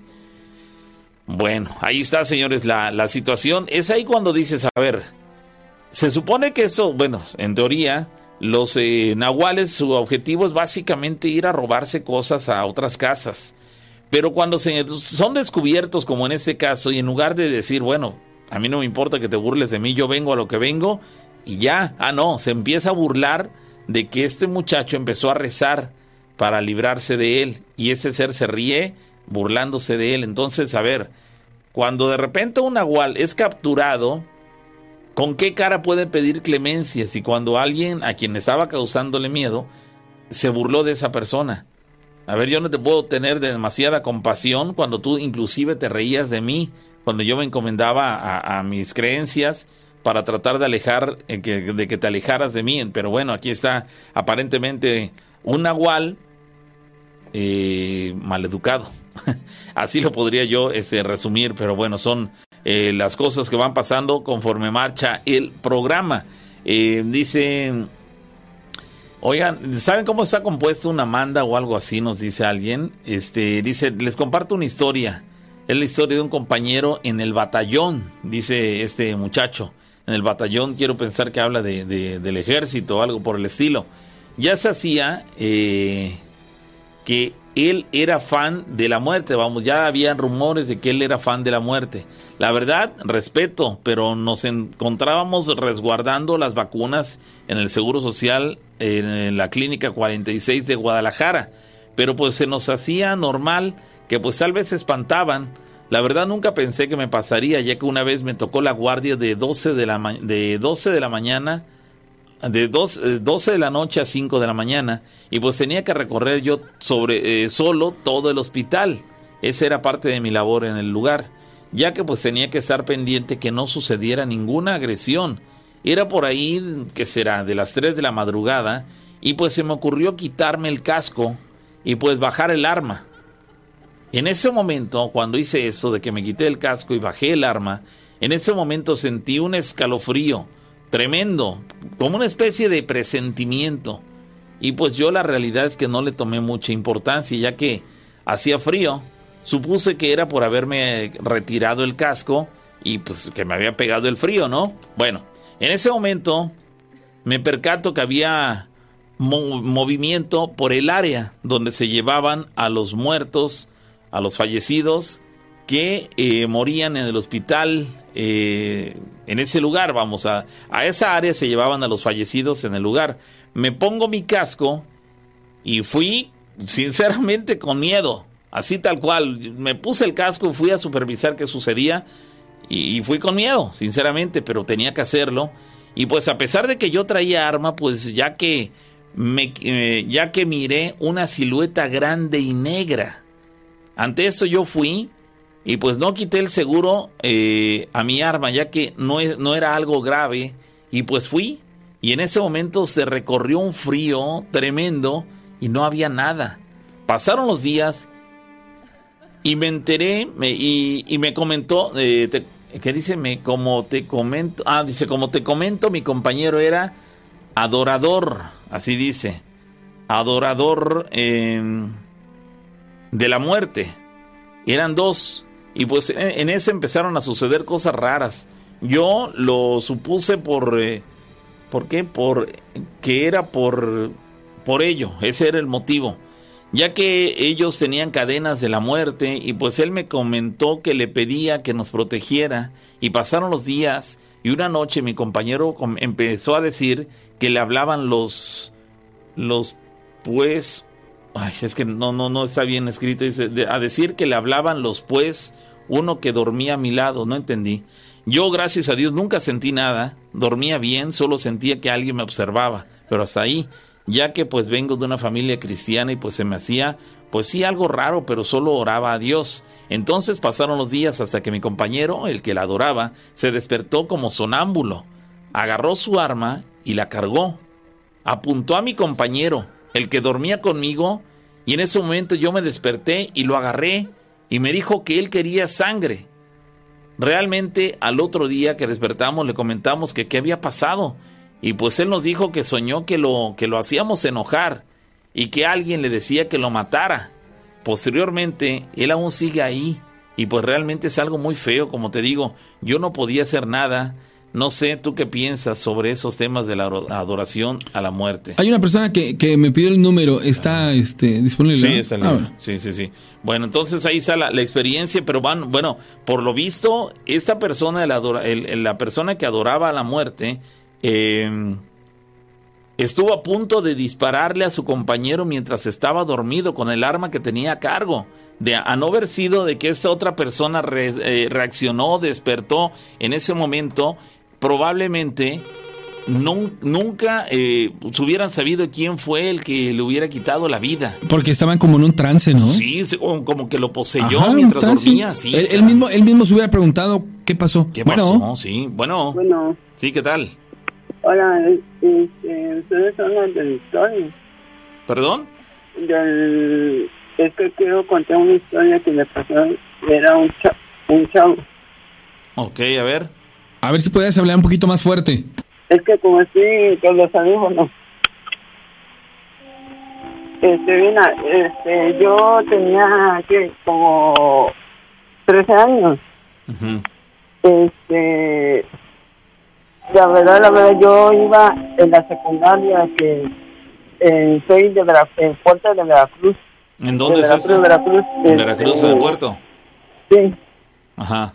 este, como las 11, 12 ya de, de la madrugada, yo iba en el Setmar, eh, como un compañero me contó mucho es- esa historia de Setmar, se le apareció una niña. una niña de como seis años, ahí murió ella. Este, siempre, siempre veía, siempre me levantaba yo a las 5 de la mañana, se escuchaba ruido en mi casa. Este, sonaba mucho la lámina del techo, en mi, cuar- en mi cuarto, este, de todo. Ya cuando, cuando agarré yo el camión, llegué ya en mi escuela. Sí. Ya, este, ahí estaba una niña parada en el salón, eran de segundo grado. Yo iba de primer grado, yo estaba arriba. Ahí estaba una niña parada. ¿Tú la viste? Así es, yo lo vi. Yo había visto mi cuerpo congelado. De, así yo no me podía ni mover. Para nada. Otra, pues, como otra puse yo en la radio, escucharon su programa, es la primera vez que lo escucho. Otra suena ruido en mi cuarto. Y ahí tengo otra historia que me pasó a mí, a mí mismo. Yo venía en un internet, en el ciber, este, se dieron cuenta un- una madrina que antes vivía aquí al lado de mi casa. Ya como a la una de la mañana, alguien se metió en mi cuarto. Era Lucifer. Eso me pasó, yo tenía 14, 15 años. Y este, la verdad, estaba muy poseído. Yo iba a matar a mi mamá y a mi papá. ¿Tú? Yo estaba muy poseído. ¿Tú ibas a matarlos? Sí, ¿Cómo ¿Dónde, ¿Dónde adquiriste ese espíritu o por qué dices que poseído? porque como yo iba a un campo que es que se llamaba un deportivo El Hoyo, ahí era un panteón. Ahí me hablaba el, el maligno, ¿Te hablaba? sí, ¿Tú cómo sabes que era él? porque como como yo como me, yo me tomaba fotos de mi celular ahí estaba eso, atrás de mí habían unos cuernos largos y una de las cosas que tienen en la mano un trinche algo así ¿Un qué? un- como un trinche Ajá. este se metió en mi cuarto. Yo iba a ese deporti a ese campo, dejaba una ofrenda sobre de él. Y este, yo iba a matar a, a mi mamá y a mi papá. ¿De qué modo? Este, este, yo tenía una marca en mi cuerpo. Ya cuando el día siguiente era la nochecita, como a las dos de la, la madrugada, comencé a atacarme nuevamente. Y ahorita pues, como una oración que yo hice del Padre Nuestro, Dios visto, yo tengo una imagen de la Virgen de Guadalupe. Este, ya visto la imagen, se quemó todo. ¿Por qué se quemó? Se quemó todo porque como la verdad pues ahorita ando un poco nervioso. Ujú. Como estoy ahorita solo, mi papá está trabajando, ahorita yo estoy solo, ahorita se escucha poco ruido. ¿Tú qué edad tienes? Yo tengo 24 años Ujú. y pues la verdad, la verdad, pues vez se escucha poco ruido Oye, oye, oye, me, que- me quedé este, impactado en la parte que dices que estuviste a punto de matar a tus propios padres. ¿Quién te. ¿quién te dijo esto? ¿Tus papás o cómo supiste ¿Cómo eso? tienes tu registro de eso? Eh, se me hizo un, un señor que curaba. Yo tenía un rosario negro, negro, negro. Y y fui a esa casa de un señor que se- que ahorita no me acuerdo el nombre de ese señor. Este, eh, él me lo dijo que yo estaba poseído con el diablo. Y todo eso. Y oye, ¿y cómo sabes que, que ibas a atentar contra la vida de tus padres? ¿Ellos se lo dijeron? Así es. ¿De qué manera ibas a hacer esto? ¿Qué pretendías hacerles? Este, el diablo quería el alma de, de mis padres. ¿Solo de tu papá o también de tu mamá? ¿Cómo te dijo que los mataras o qué, cuál fue la instrucción? Pues yo, la verdad, yo, la verdad, la verdad, pues, yo, yo no lo sabía.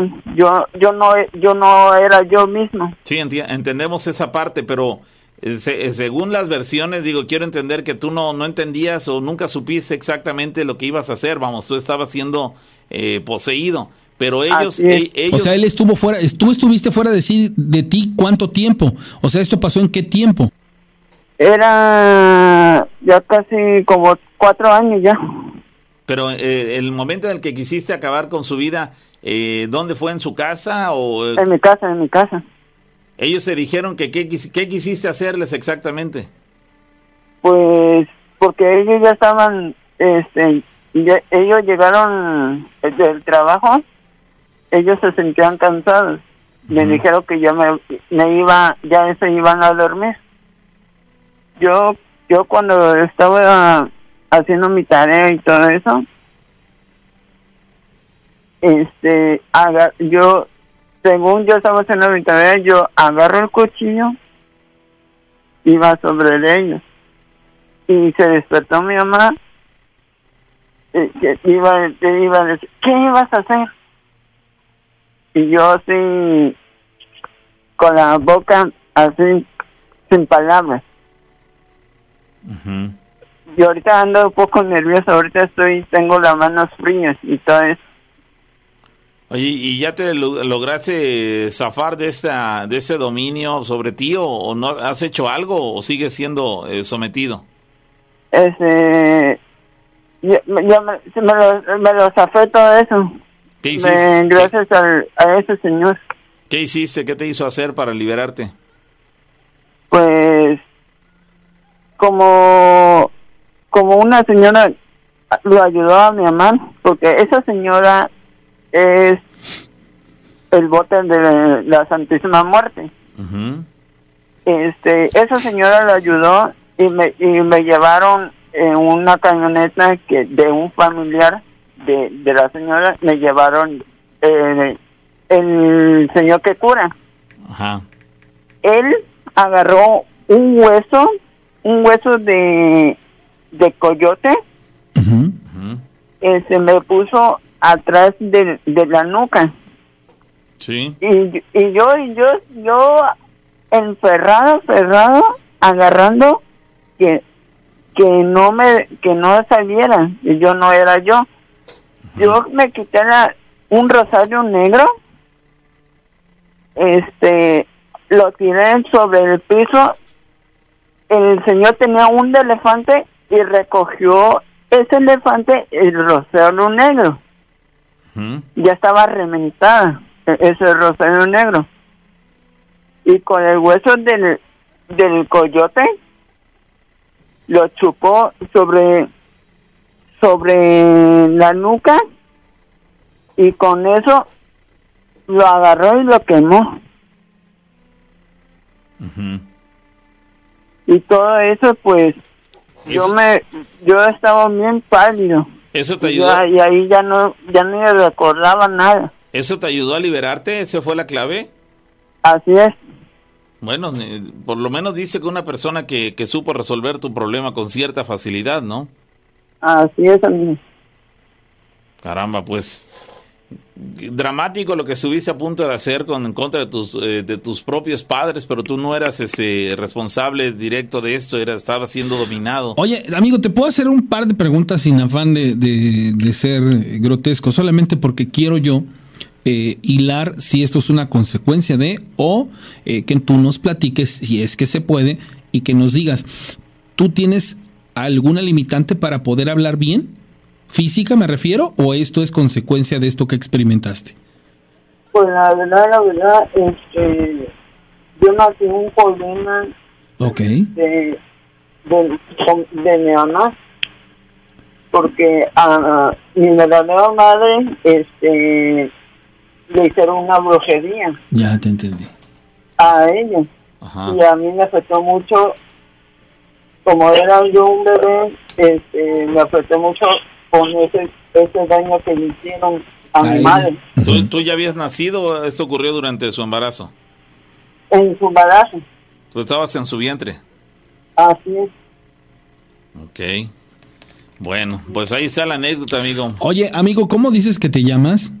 Yo me llamo de nomás Omar, entonces la persona a la que tú intentaste eh, quitarle la vida no es tu mamá biológica, son tus tus, No, tus, tus es padres de crianza. mi abuelita Ah, mira, todavía más allá. Oye, para cuando el momento que te enteraste de eso, hablaste con ellos, ¿cuál fue la reacción de ellos cuando se enteraron o supieron que tú quisiste quitarles la vida?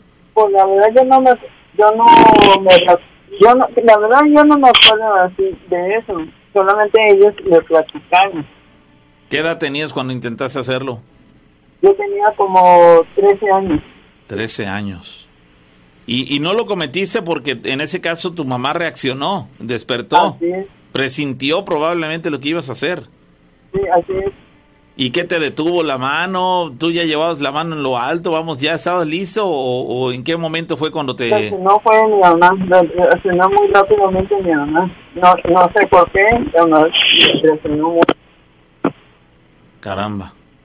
Bueno, pues ahí está la, la experiencia, amigo. ¿Qué, qué es lo que hace? Shh. ¿Qué hace así? Pues, pues yo, antes de dormir, yo me pongo a hacer un, una oración y leo la, la Biblia y todo eso. Pero, pero, pero eso qué tiene que ver con lo que te pregunté, porque ahorita El sonido estamos se refiere, el- mi compañero amigo se refiere al sonido, al a sonido lo que se escucha. sí, porque mientras estás platicando se alcanza a escuchar a algo que hace shh. ¿Qué es? Ah, es que aquí hay unos niños fallecieron, oh, muchísimos años. Ajá. Y ellos no quieren que yo comente algo. Porque aquí esta casa no, no mis padres. Compra- compraron este, un terreno y aquí dijeron que murieron unos niños. Ajá. Y ento- entonces lo que nos estás diciendo es que quien hace shh, son unos niños fantasmas, digamos. Así es. Ah, bueno. En Y ahorita verdad. vas a ver que ahorita, ahorita como cuando yo me conecté en la radio, ahorita se escuchaba, se escuchaba mucho ruido. Entonces, De hecho, se sigue oyendo ruido. ¿Tú lo estás produciendo o quién lo hace? Acá la rana no, ni yo no estoy nada. Entonces, todo eso ruidazo, ruidazo que se escucha, ¿quién lo produce? Pues ahorita yo estoy aquí afuera, afuera, estoy aquí afuera de mi cuarto. Eh, se ve tanto sombras. Ajá.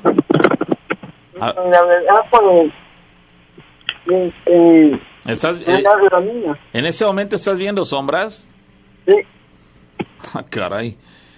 Se ve que es una persona muy Pues no, susceptible. no, no, esto. no, aquí, aquí la sigue demasiado. Además de que nos está Sí. compartiendo algo, digo, estamos en, pla- en plena plática y escuchamos que hacen. que pasa es que- es que y, ¿sabes y le algo? pregunto porque digo, para salir de la duda, dice, no, pues no soy yo ni son ustedes, son unos niños que no están dejando que platique todo esto. Por las condiciones, a lo mejor estamos dándole un, un grado menos de, de este de la situación, pues me hace tener un, un- lo planteo así, lo veo como lo estoy tratando de digerir apenas, así pero es, sí, amigo. pero si lo quieres ya magnificar, Sí, no, es que No a mí es- me llama la atención que, que ese sonido tan claro que escuchamos ahorita de shh, eh, eh, no, no, la, no la hace la rana, no, lo hago yo, eh, no la gente no está viendo en, ese- en la transmisión de YouTube. Tú tampoco lo haces porque ocurre mientras estás hablando, pero se escucha claramente y ahora nos dices que, que, que ahí este, antes era un panteón o que no sé, que murieron unos niños. Aquí era en panteón Y que también. murieron unos niños y que esos niños son los que están haciendo shh, ellos son los que hacen así, según entiendes. Así es. ¿Por qué no les está pareciendo que tú nos estés platicando esto? ¿O lo hacen por travesura? ¿O por qué lo hacen? Hay espíritus a los Pues que yo no les gusta. que es travesura que están haciendo eso. Es que yo lo empecé a escuchar desde el principio, pero hasta creí que era falla en el teléfono. No, es de ahí. Sí, sonido que están saliendo. Vaya, yo te voy a decir una cosa. orden Los, los audífonos igual, igual lo hacen. Digo, ahorita en cuanto cuelgues esa llamada telefónica, ¿tú crees que vas a, vas a tener tú consecuencias por habernos platicado esto? Pues yo no, la verdad yo no tengo miedo de ellos.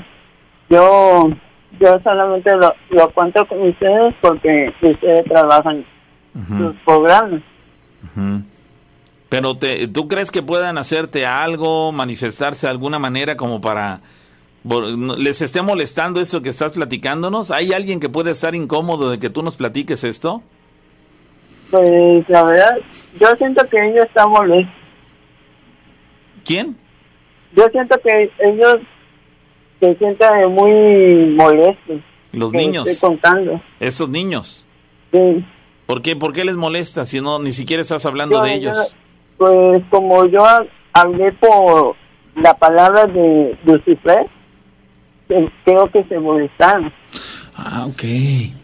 Ya entendí. Bueno, ¿Ya viste su lógica? sí, caramba.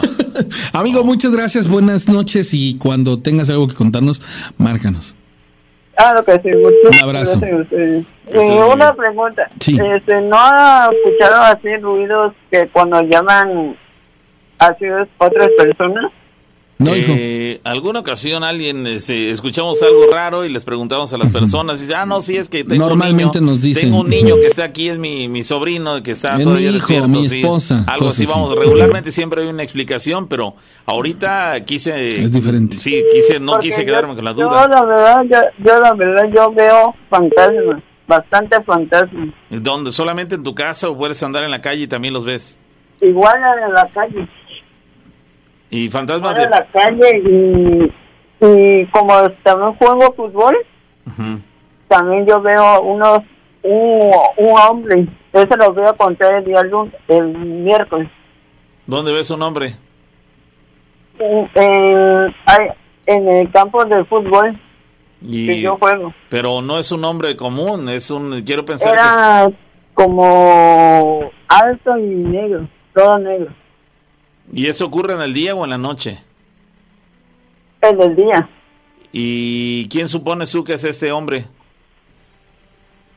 Yo siento que es el maligno o otras personas. ¿Como para qué se te manifiesta o qué crees que, que- qué pretende al, al aparecer en ese lugar? Porque yo siento, pues, eh, algo va a suceder eh, de nosotros. O yo siento así porque siempre, eh, cuando yo voy a ese campo, siempre está ahí checándonos a nosotros. Ok, ¿siempre lo ves o a veces solamente? Siempre lo veo. ¿Y cuál es su intención? ¿Qué quiere, qué, qué mensaje te quiere dar o a qué crees tú que se, para qué crees que se hace presente ahí o qué? Pues yo siento con un mensaje así, este, para darle luz o no sé, algo me puede decir porque a mí me contaron que de si, si te da un mensaje un, un alma, algo te va a suceder. Puede ser eh, un, como la palabra Lucifer o otras cosas que te pueden suceder a otras personas. Pues ahí queda la, la, la situación. Sí estás bastante complicado en tu existencia con ese tipo de cargas. Amigo, la- lo Sí, sí, lamento sí. demasiado porque dices, no, no es padre. Actualmente tienes que 23 años.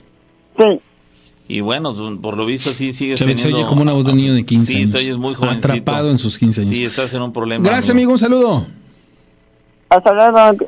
Que estés bien, estés amigo. bien. Yo, yo, yo te juro que me quedé con esa, esa, este, esa idea de que tenía 15 años, pero el, el, el- la exactitud de ¿están enojados? Sí, ¿por qué? Porque mencioné a, a tal personaje. ¿Por qué qué? Porque mencioné a tal Ah, personaje. sí. La cosa más específica. O sea, no había una laguna ahí. Ahí estaba el No, punto. y, le- y le hicieron shh, como diciendo, Sí. cállate. no lo Me encanta cuando pasan esas cosas.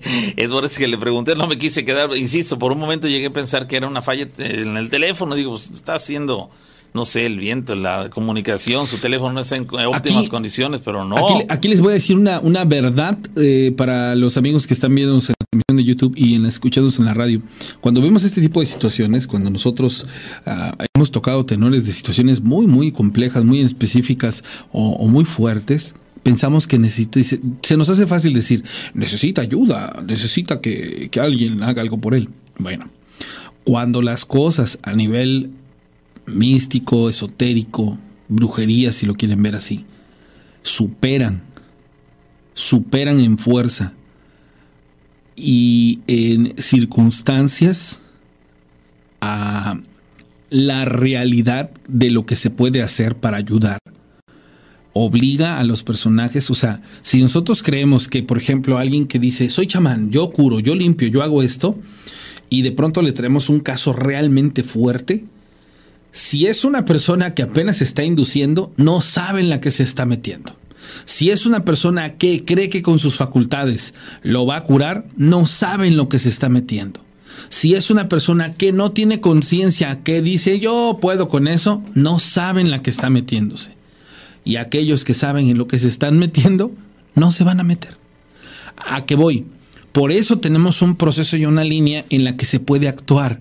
Superando esa línea, difícilmente alguien que no sea en un grado más elevado espiritualmente hablando, ya a niveles inclusive hasta de, de, monología y todo lo demás, nadie va, a nadie va a tener actuar o tomar una acción en contra de ello. ¿Por qué?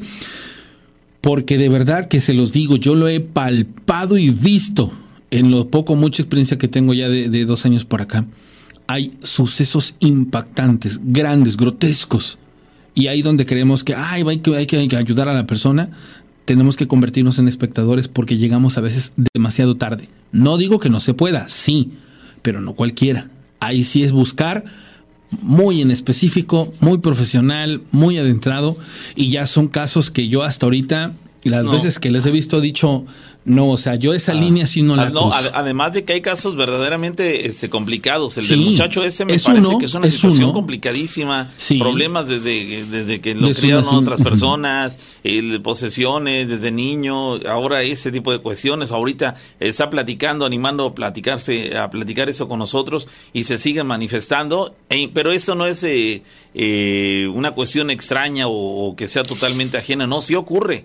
Aquí, a mí lo que me llama la atención y me, me apena sinceramente, es que hay personas que inclusive hasta se burlan. Aquí hay una persona que dice, el centro deportivo donde iba era un panteón, donde vive era un panteón. Ya falta que su escuela también fuera un panteón y se avienta una carcajada. A ver, amigo, hemos sabido que hay unidades habitacionales que, las construyen donde aquí la unidad jardín ahí era un panteón y, ahora es una unidad habitacional bueno desde hace muchos años. Y, así como ese lugar hay muchos lugares escuelas que las construyen donde en su momento era un, un, panteón. Entonces no es eh, difícil de, pensar que esto sea posible. Es complicado imaginar pero dices caramba hay quien eh, ah. nace con estrella y hay quien nace estrellado y, y, lamentablemente este muchacho puede ser de esas personas con todo respeto, que nace estrellado, porque dices, caramba, no sale de una cuando, ya está se mete en, otra. aquí Borghorst ha, ha, dicho algo que es muy cierto, ¿eh? Este, o el buen Oscar. Miren, otra de las cosas que también se pueden hacer, entendamos esta parte. Hay veces que las personas mismas están desequilibradas por eh, sus mismos pensamientos, por no conocer esta parte de las energías, de, lo que implica el vivir con gente tóxica, el no poder resolver sus apegos, el, vivir todos los días este, aplazando sus problemas. Y hasta ese punto, eh, digamos así que una ayuda espiritual funciona Funciona porque las personas toman, digamos así, un camino correcto. Otra de las cosas que se tienen que hacer cuando ya esta ayuda de primera mano no es suficiente es buscar ayuda este, profesional en el tinte que Oscar lo menciona, si es cierto, ir con un psiquiatra, ir con un psicólogo. Aquí creo que la primera persona es el psicólogo y vaya de ahí con un psiquiatra, porque efectivamente tenemos que descartar que no sea un trastorno este, mental por infinidad de cosas que puedas haber vivido. Y cuando estas dos cosas ya no son suficientes, lo que sigue es lo que yo es de lo que yo les hablaba, ya de grados más elevados y personas que trabajan cosas mucho más grotescas. O sea, créanme lo que, que a veces yo voy por la, por la calle y veo cosas y digo yo, ay Diosito, creo que este aquí sí está, está difícil el, el caso y, y, y, difícilmente me ha tocado este pues ver que, que no es una realidad. Eh, el, el, el, hecho de que nosotros um, estemos como involucrados, hemos tenido la oportunidad ahorita de salir, de hacer muchas cosas y de conocer familias. Bueno, hace no, no muchas semanas fuimos a grabar una, una familia y nos dieron el, el, la venia pues para, para, hacer una especie como de entrevista a la, a la persona afectada. Desgraciadamente pareciera ser que escogió el momento previo a ponernos a grabar para desconectarse. ¿A qué me refiero? Todo estaba bien, previo a la cámara, previo a la iluminación, previo a la historia, previo a todo había inclusive hasta una línea para no involucrarnos en contenidos que estaban fuera de y que fuéramos muy específicos. Había pues concordancia, consensualidad en el sentido de que estábamos de acuerdo, este, ok, vamos a empezar a grabar. Y justamente en ese momento, ¡fum! Pareciera que la desconectaron. Pareciera que, que era otra persona con la que yo estaba hablando. Porque yo le trataba de decir, hola, ¿cómo estás? ¿Cómo te llamas? Y de pronto me dice, me llamo tal. Y yo, ah, ok. Y sí sabes por qué estoy aquí. Sí, porque me viniste a visitar. Ok. ¿Me vas a platicar lo que tú estás experimentando? ¿De qué? Lo que tú vives. ¿De qué? Pues del hecho de que a veces te sientes otra persona. ¿Yo? Y ahí apago la cámara y le digo, ¿qué onda? Se quedan mirando y me dicen, no, ya no es ella. Y yo dije, oh. Me salgo de la casa, empiezo a platicar, digo, entonces, a ver, espérame. Y entran, salen, entran, salen, entran, sales. No, no sé, no quiere hablar, no quiere, no quiere platicar. Pero, ¿qué creen que haya pasado? No lo sabemos. Bueno, pues entonces no hagamos más largo esto, tal vez creo que estoy invadiendo un terreno que no, no debo y estoy haciendo algo que, que no está correcto. No quiero este a, a hacer más largo esto. Voy a recoger mis cosas. Entro por las cosas y me dice, ¿ya te vas? Sí, ya me voy. Ah, bueno. Este, ¿por qué? No, no, por nada. Ok, perfecto. Y ya no me vas a platicar entonces nada. Sí, claro. ¿Ah, sí vas a platicar? Sí. ¿De qué? Hmm. Le digo, no, no, no, no te preocupes. Yo entiendo. De todas maneras, muchas gracias y yo sé que era muy aventurado. Este, cualquier detalle y lo que necesites, ya sabes que estamos para apoyarnos. Muchas gracias. Que estés muy bien. Hasta luego. Hasta luego. Mamá ya se va. Uh hasta luego, gracias, gracias. Buenas tardes, señora. Que esté muy bien. Sí, sí, que esté muy bien, gracias. Una disculpa, pero es que así pasa. No, no se preocupe. Me vine todo el camino así, miren. Porque una cosa es que te lo digan y otra cosa es que lo vivas. Sí, la realidad es que hay muchas personas que están, que están, así, que están metidas en serios problemas. serios problemas. alguien decía por acá que por, por qué si en su momento se, sus padres se dieron cuenta que, no que estuvo a punto de, de, de, acabar con sus vidas, ellos no lo metieron en un centro de, de rehabilitación psiquiátrica, qué sé yo este, pues porque de repente no sabemos también las condiciones en las cuales están los padres.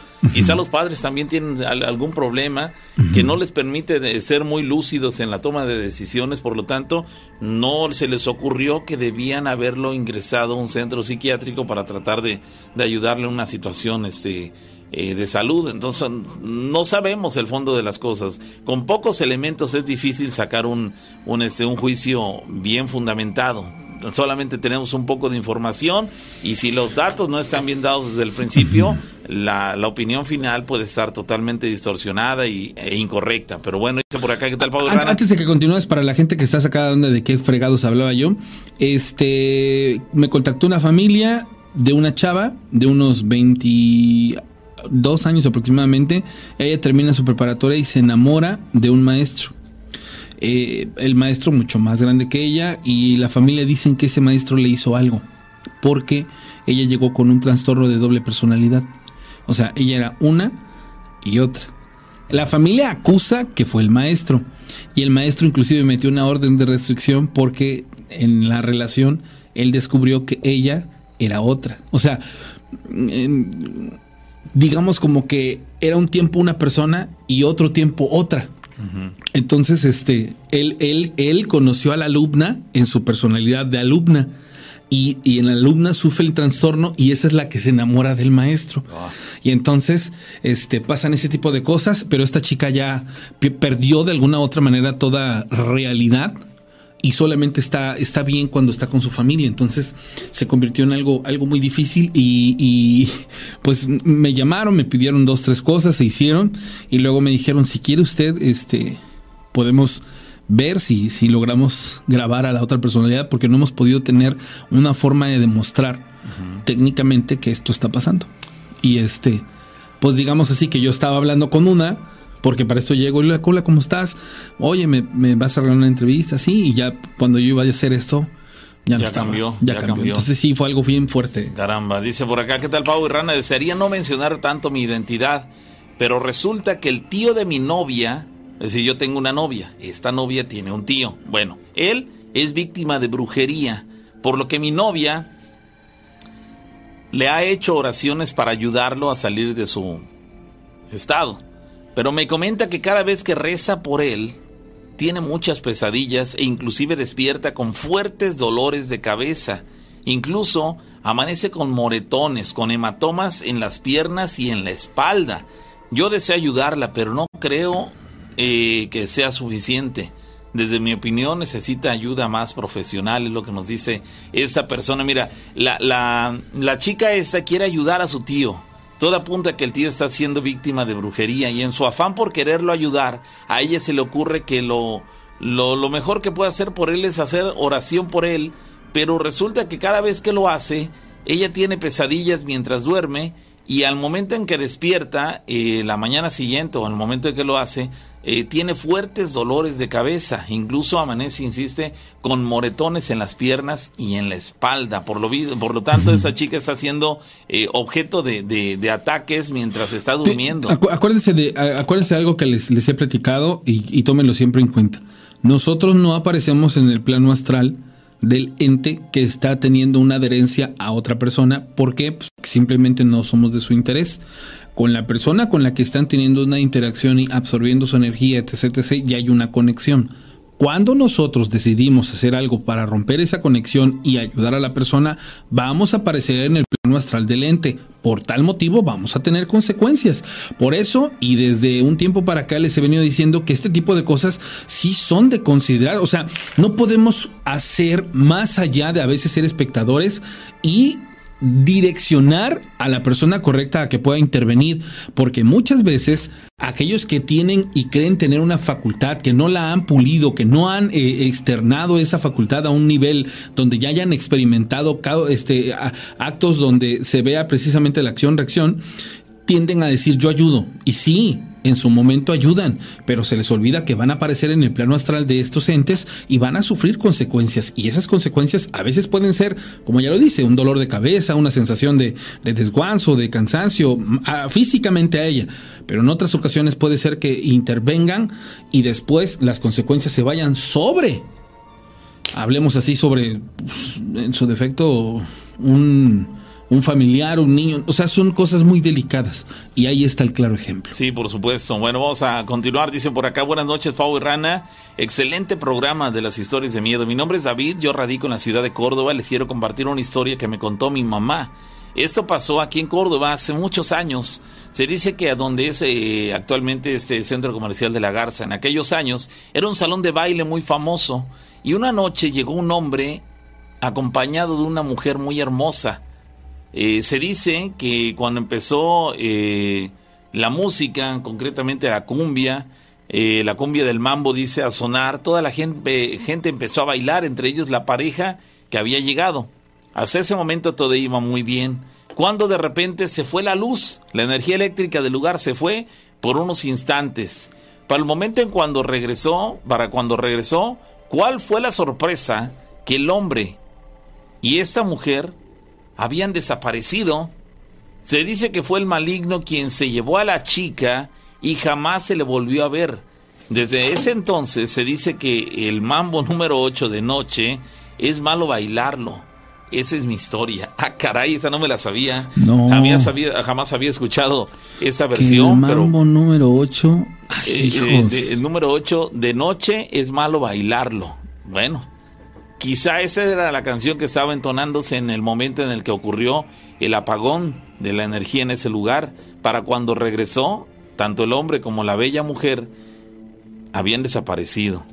Se dice, o por lo menos los, eh, que estuvieron en el lugar dicen que probablemente haya sido el maligno quien se llevó a la chica. Y desde entonces dicen, bueno, surgió esta, esta versión de que el mambo número 8. Bueno, dice Está por muy acá- interesante, ¿eh? Sí, por supuesto. Dice por acá, buenas noches. Quiero contarles mi historia.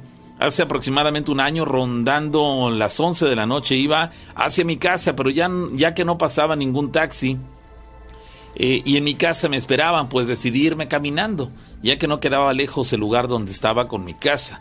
Caminé unas cuadras y para no tener que darle vuelta a la carretera decidí irme por una calle que es algo solitaria, pero digamos que es como un atajo para llegar antes a mi casa. Y la calle es en forma de curva, por lo cual tienes que adentrarte unos metros dentro de esa calle para poder ver el otro extremo de esta.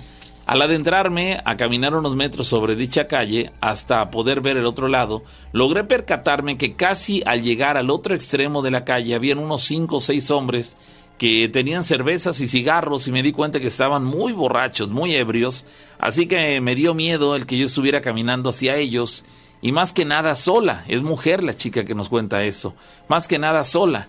Me imaginé el peor de los escenarios, sinceramente, pero en eso dije en voz baja, Diosito, ayúdame.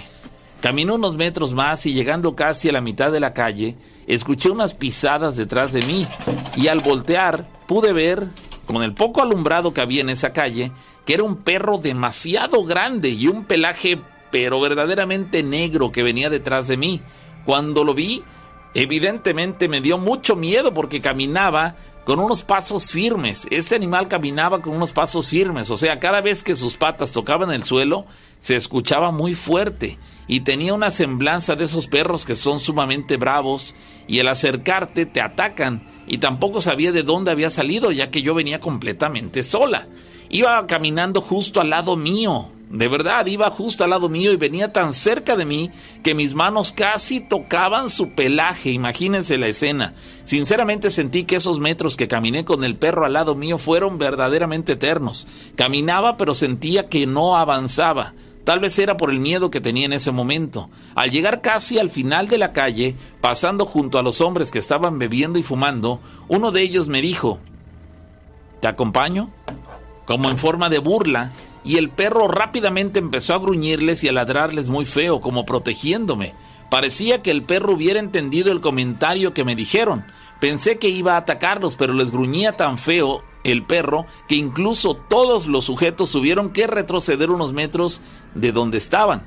Y yo con miedo, porque sí tenía miedo, seguí caminando hasta llegar a la carretera. Y casi corriendo, casi, casi corriendo crucé. Y al voltear de reojo vi que el perro seguía detrás de mí, así que le dije, gracias. Y después de eso volteé, saqué mis llaves y abrí la puerta de mi casa y cuando volví a voltear, este perro ya no estaba. Había desaparecido, pero ni siquiera habían pasado 10 segundos, el perro ya no estaba y no me di cuenta hacia dónde se había ido. Después de eso, entendí que si ese perro no me hubiera acompañado, tal vez me hubiera pasado algo malo con esas personas y desde ahí aprendí a no estar sola en la calle de noche. Como dicen por ahí, más vale llegar tarde que nunca. Saludos desde la ciudad de Catemaco, Veracruz. Señores, llegamos a la parte final. Les deseamos una excelente noche de pesadillas, madrugada de pesadillas, que sueñen ustedes con cosas muy locas y que mañana se despierten así de ¿Tú, no. tú crees que en ese caso el perro haya querido protegerla de los, de los ebrios? No. O en realidad la quiso, No. la confundió, la quería para él. Ajá.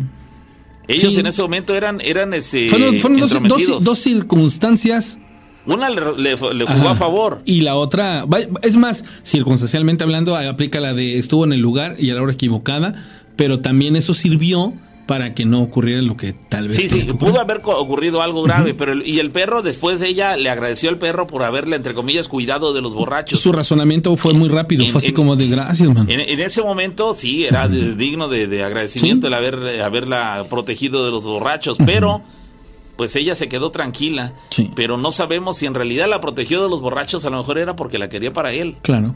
No necesariamente Sí, yo- yo lo porque, pienso estuviera, en- porque estuviera interesada en protegerla, pero bueno.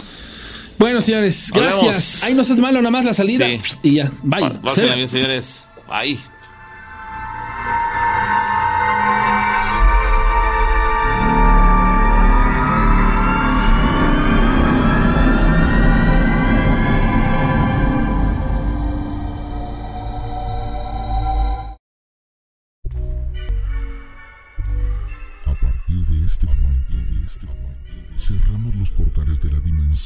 desconocida.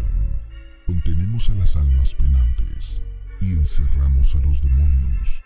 Hasta la próxima emisión. Historias de miedo. Novena temporada. temporada.